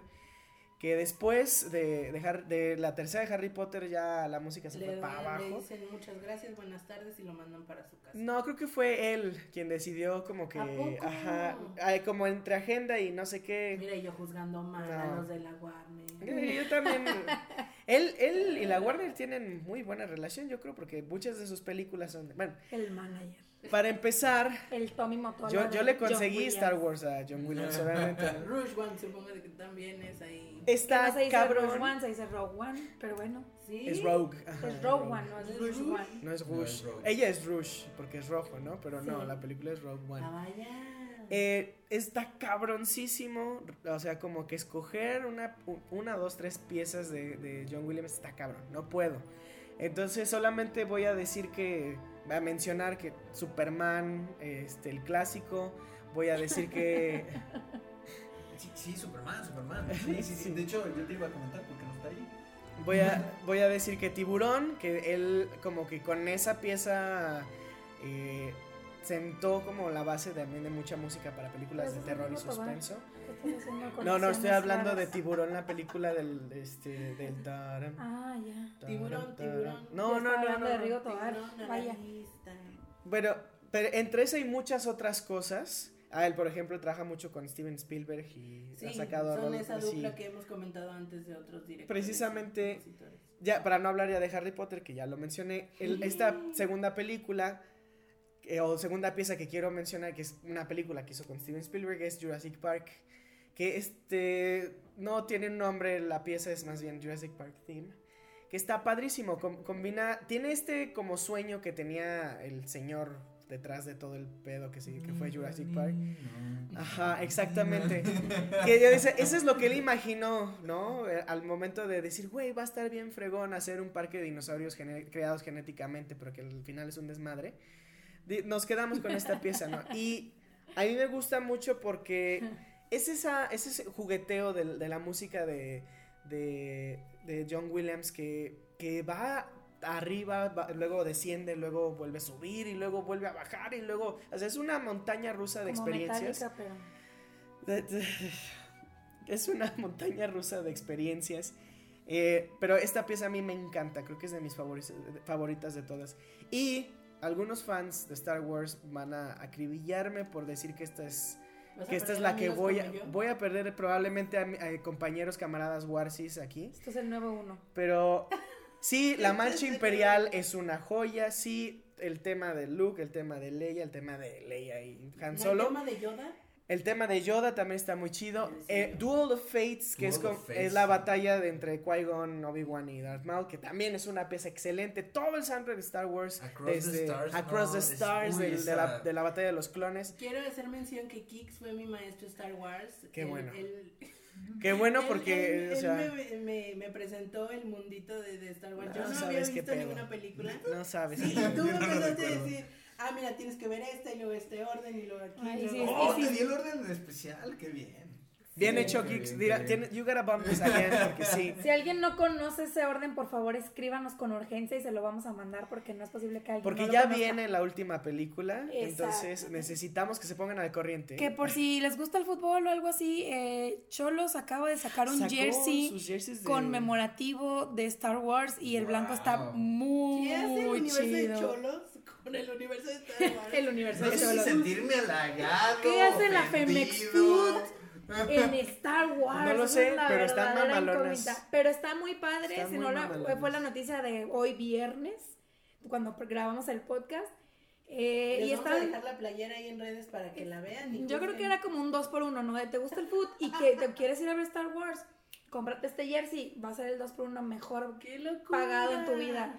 Pero están Está extraño, de pero buen está ver. ¿Cómo, genial. ¿Cómo se hace ese tipo de.? O sea, De la tenemos- misma manera que Disney compró Star Wars, o sea, ¿cómo le hacen? capaz dinero? que, Así. capaz que ya Cholos va a ser de O sea, Disney. tenemos conflictos Estaría chido, ¿eh? políticos gravísimos que no tenemos países que se ponen de acuerdo, pero tenemos equipos de fútbol y marcas Que usan que- marcas internacionales. ¿no? Está padrísimo eso. Pero volviendo Check. a John Williams, que era nuestro. El, a John No, Williams no, de Star no, a ver, Wars. todavía estamos hablando de Star Wars y yo Y de Williams, cholos, y de cholos, pero ahorita ya estamos a cholos, ya. Sí, el, el, el score de Star Wars es muy amplio y muy hermoso, pero a mí me encanta, me encanta, me encanta, así como a Karina le encanta, le encantan las cosas. la marcha de la resistencia de este específicamente la que sale en The Force Awakens, porque a mí se me hace un John Williams did it again, o sea, lo hizo de nuevo todo este mismo concepto musical que trae desde Oops, I did it again. todo el concepto musical que trae desde 1977 que salió la primera película de Star Wars se sigue replicando, yo creo que todavía este año va a seguir, espero, no, no he escuchado nada de, de ninguna pieza de la nueva película, pero estoy seguro que va a seguir cumpliendo, por lo menos si no te gustó The Force Awakens o The Last Jedi, seguramente la música algo te dejó, porque sigue siendo él, sigue siendo el mismo concepto musical y está genial. Y qué complicado, ¿no? Es muy difícil, pero... Arrastrar algo de los setentas, que sonaba bien en los setentas, hacerlo que suene todavía bien ahorita. Porque debe mantener Sí. como esa esencia. Yo, yo incluso no diría que lo arrastra, o sea, realmente se lo inventa, se lo vuelve a inventar, o sea, para con Dual Fates, para la- las precuelas, realmente nos da otra otra cara de la moneda de la música de Star Wars, o sea, es increíble. ¿Dónde estábamos escuchando eso? Hace creo. un par de semanas. Estábamos escuchando precisamente el análisis de de, Jaime, de, de este carnalito que sigo en YouTube, que, estaba haciendo un 50 análisis de la años. música, está Ah, increíble. 40, no es tanto. Y él es, el que- él es quien te dice que cómo se va renovando la música de las Exacto. películas para seguir con la misma línea, pero refrescarla. Y él realmente logra darle la narrativa, o sea, ser parte de la narrativa de la película. Está, está increíble, les, les voy a pasar estos análisis porque, o sea, te, te vuelan la cabeza. Y pues yo creo que ya, ese es... Yo ese me atrevería a decir que todas las, o bueno, un 90% de las composiciones de John Wi- Williams se vuelven icónicas. Sí, Sí. es O real. sea, la pones y dices, ah, tal película, la pones y, ah, tal película. O sea, Se identifican muy e- fácilmente. ese ajá. nivel de, de, de expertise y de conocimiento tan bueno de su materia y de lo que, para lo que funciona, lo que está haciendo, yo creo que ese es un, un muy buen, un, un muy buen conjunto de conocimientos, de habilidades y de que sabe proyectarlo, o sea, sabe, no solo tiene talento, sino sabe cómo hacer que funcione con la película. Todo Y- un maestro. Todos los que hemos hablado, ¿no? El día de hoy. Yo creo Así que es. tienen, tienen esas cualidades. John Williams por, por este derecho de antigüedad, pero...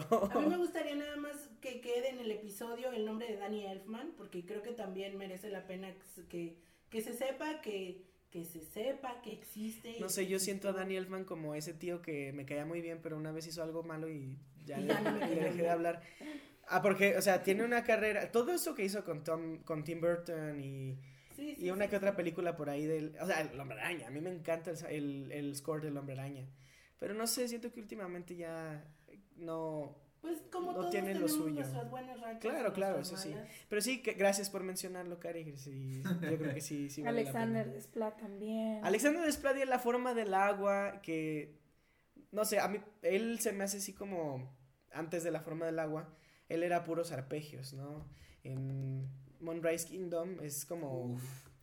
Está muy padre, pero es una sola pieza y es toda la película, está genial. También podemos mencionar a un Randy Newman con Toy Story. Randy Newman, Toy Story, claro, Paco nos Ah. mataría si no si no mencionamos Podemos a hablar Randy de un Newman. Patrick Doyle, que yo personalmente lo ubico por Harry Potter. Yo Patrick creo que Doyle, deberíamos de ¿de hacer una, perdón que los interrumpa, una parte 2 porque sí nos hacen falta varios. Porque y- probablemente llevamos dos horas hablando de este pedo, también ¿no? Te queremos escuchar Vale. también sus favoritos y los que nos recomiendan. A lo mejor nosotros nos fuimos por lo muy comercial y habrá dos que tres hay compositores este pues que tienen también lo suyo, ¿no? No estamos Sí. hablando tampoco de Javier Navarrete con Claro, El laberinto el del laberinto del fauno, fauno. el este Hay, Ok. mucho, hay mucho de qué hablar. Hay mucha mucha tela, tela pero yo creo que ya el dónde. día de hoy ya cortamos y demasiada mucha tela. tema de dónde y hay mucha chela de dónde. Y pues vámonos despidiendo. Bueno, yo me despido para Eh, empezar. eh, el reto. Ah, cierto, demonios. Casi, y me hubiera salido con la mía si no hubiera sido por ti. Por eso es- Muy bien. Para eso vine. De hecho, perro. Para eso lo invitamos. Esa es la razón, exacto. Esa era la Es la razón. Si ustedes recuerdan, en el episodio de Terror para Dummies 1, pusimos el reto de que vamos a ver una lista de películas que pueden encontrar en nuestras redes arroba cinechelas. Y el reto era pues ver estas películas para que en el siguiente episodio de Terror para Dummies las pudiéramos hablar y las pudiéramos analizar y todo Claro esto. que sí. Pero resulta que aquí presente hubo un, un señorito, no estamos hablando de Tikix, Ah, gracias. hubo un señorito que no cumplió su reto. Yo tampoco soy. Yo creo que vas a ser tú. No, porque no- sé si tú te identifiques como señorito. Hace rato en la oficina dije, bueno, es que cuando los hombres salimos, entonces pues ya, ya soy señor. Bueno, pues resulta que Charlie no cumplió el reto, entonces dijimos, pues como no cumplió su reto, pues va a haber un castigo. Y no habíamos tenido como la imaginación tan ávida de Kix para crear un, un reto que, que nos satisfaciera así de bien. Y a ver, Kix, compártelo, por favor. No, no, no, no, no, es que no sé qué pueda decir, no, no, no. No, claro, adelante. Pero el reto es que nos Así vas natural. a invitar al cine, a Ajá. una sala VIP, y nos vas a invitar unas chelas mientras vemos alguna película. Eso suena factible. ¿Posible? Posible. Digo, para no recurrir al contrabandeo de bebidas alcohólicas en una bolsa. No lo hagan. Yo nada más No, es- no lo vamos a hacer. O Yo- sea, esa es la i- digo, esa no es la idea. No, no estoy diciendo que vamos a ir a Kix dice, si lo quieren hacer, ya es así como su responsabilidad. No, Cinepolis, no te preocupes, nada, no vamos a meter nada a la sala, Hay pero formas ok, lo acepto, cine correctas. lo acepto y ya, ya pondremos una fecha para ello, pero Y una película, ¿no? y una película, Ah, una, mira, una buena película. Star Wars. Ok, vamos a pensarlo, vamos a pensarlo porque Es hay no que ver los Wars, dineros. o sea, no me gustaría verlo con una chela encima, ¿sabes? O sea, Bueno. Sí, no. Y espero nada más que en Cinépolis tengan GDL Brewing, que nos acompañó el día de hoy. si no la Porque tienen, si no, no cumple. porque si no lo tienen, yo mejor no hago este reto. Ay, Mira, yo me encargo. Yo me encargo. ha- Hablo con mis amigos de Cinépolis y mis amigos Bueno, de GDL. Ojalá podamos encontrar una muy buena chela en este en, en bueno, en, al- en el cine al que vayamos a ir VIP, no no no voy a prometer que sea a lo mejor Cinépolis, pero pero alguno va a ser. VIP y- de Charlie. Ajá, es- ese es el VIP de los VIPs, ¿eh? nomás les digo. Y vámonos despidiendo, muchachos, ahora sí. Ahora sí. Bueno, pues queridos compañeros de aventuras eh, podcasteras, este ha sido eh, nuestra primera parte de grandes soundtracks y bandas sonoras legendarias. Yo fui Karina Mejía, como cada episodio ha sido un placer que nos hayas acompañado. Si llegaste hasta el final de este episodio, gracias. Sabemos que ha sido largo, pero creo que si te gusta tanto la música y el cine, tanto como a nosotros cuatro, seguramente lo disfrutaste. Puedes encontrarme en redes sociales como arroba Karina Mejía y también te invitamos a que si tienes algún comentario, algún este una recomendación que nos quieras hacer, te invitamos a que vayas a Anchor y nos dejes por ahí un audio, que vayas a nuestras redes sociales arroba, inst, arroba Instagram, hoy no más. ¿Qué hubo? También pasa, también pasa. En Instagram como arroba cinechelas, nos puedes dejar todos tus comentarios, todo lo que tú quieras, ahí nos vemos. Uh, y bueno, yo también me despido, eh, ni modo que me quede aquí en el programa hablando yo sola. Eh, Paola Rojo me pueden seguir en Instagram como Lucifer Sam con doble A. Este, ya también antes de que me cortaran aquí el, el rollo, este, les queríamos compartir que nuestro amigo Miguel Ibáñez, Claro. que, nos, que nos acompañó en el de Asesinos, no, ¿qué era? Terror para Domis, perdónenme de Terror para Domis se va a estar presentando en Dreamfields eh, este fin de semana. Entonces, si ustedes van a, van a ir de visita y van a pues disfrutar de la música electrónica de la que acabamos de escuchar, eh, no duden por lo menos en acercarse en el, al stand de, de Red Bull que va a estar por ahí. Y pues échenle una manilla, salúdenlo, invítenle una chela para que se refresque.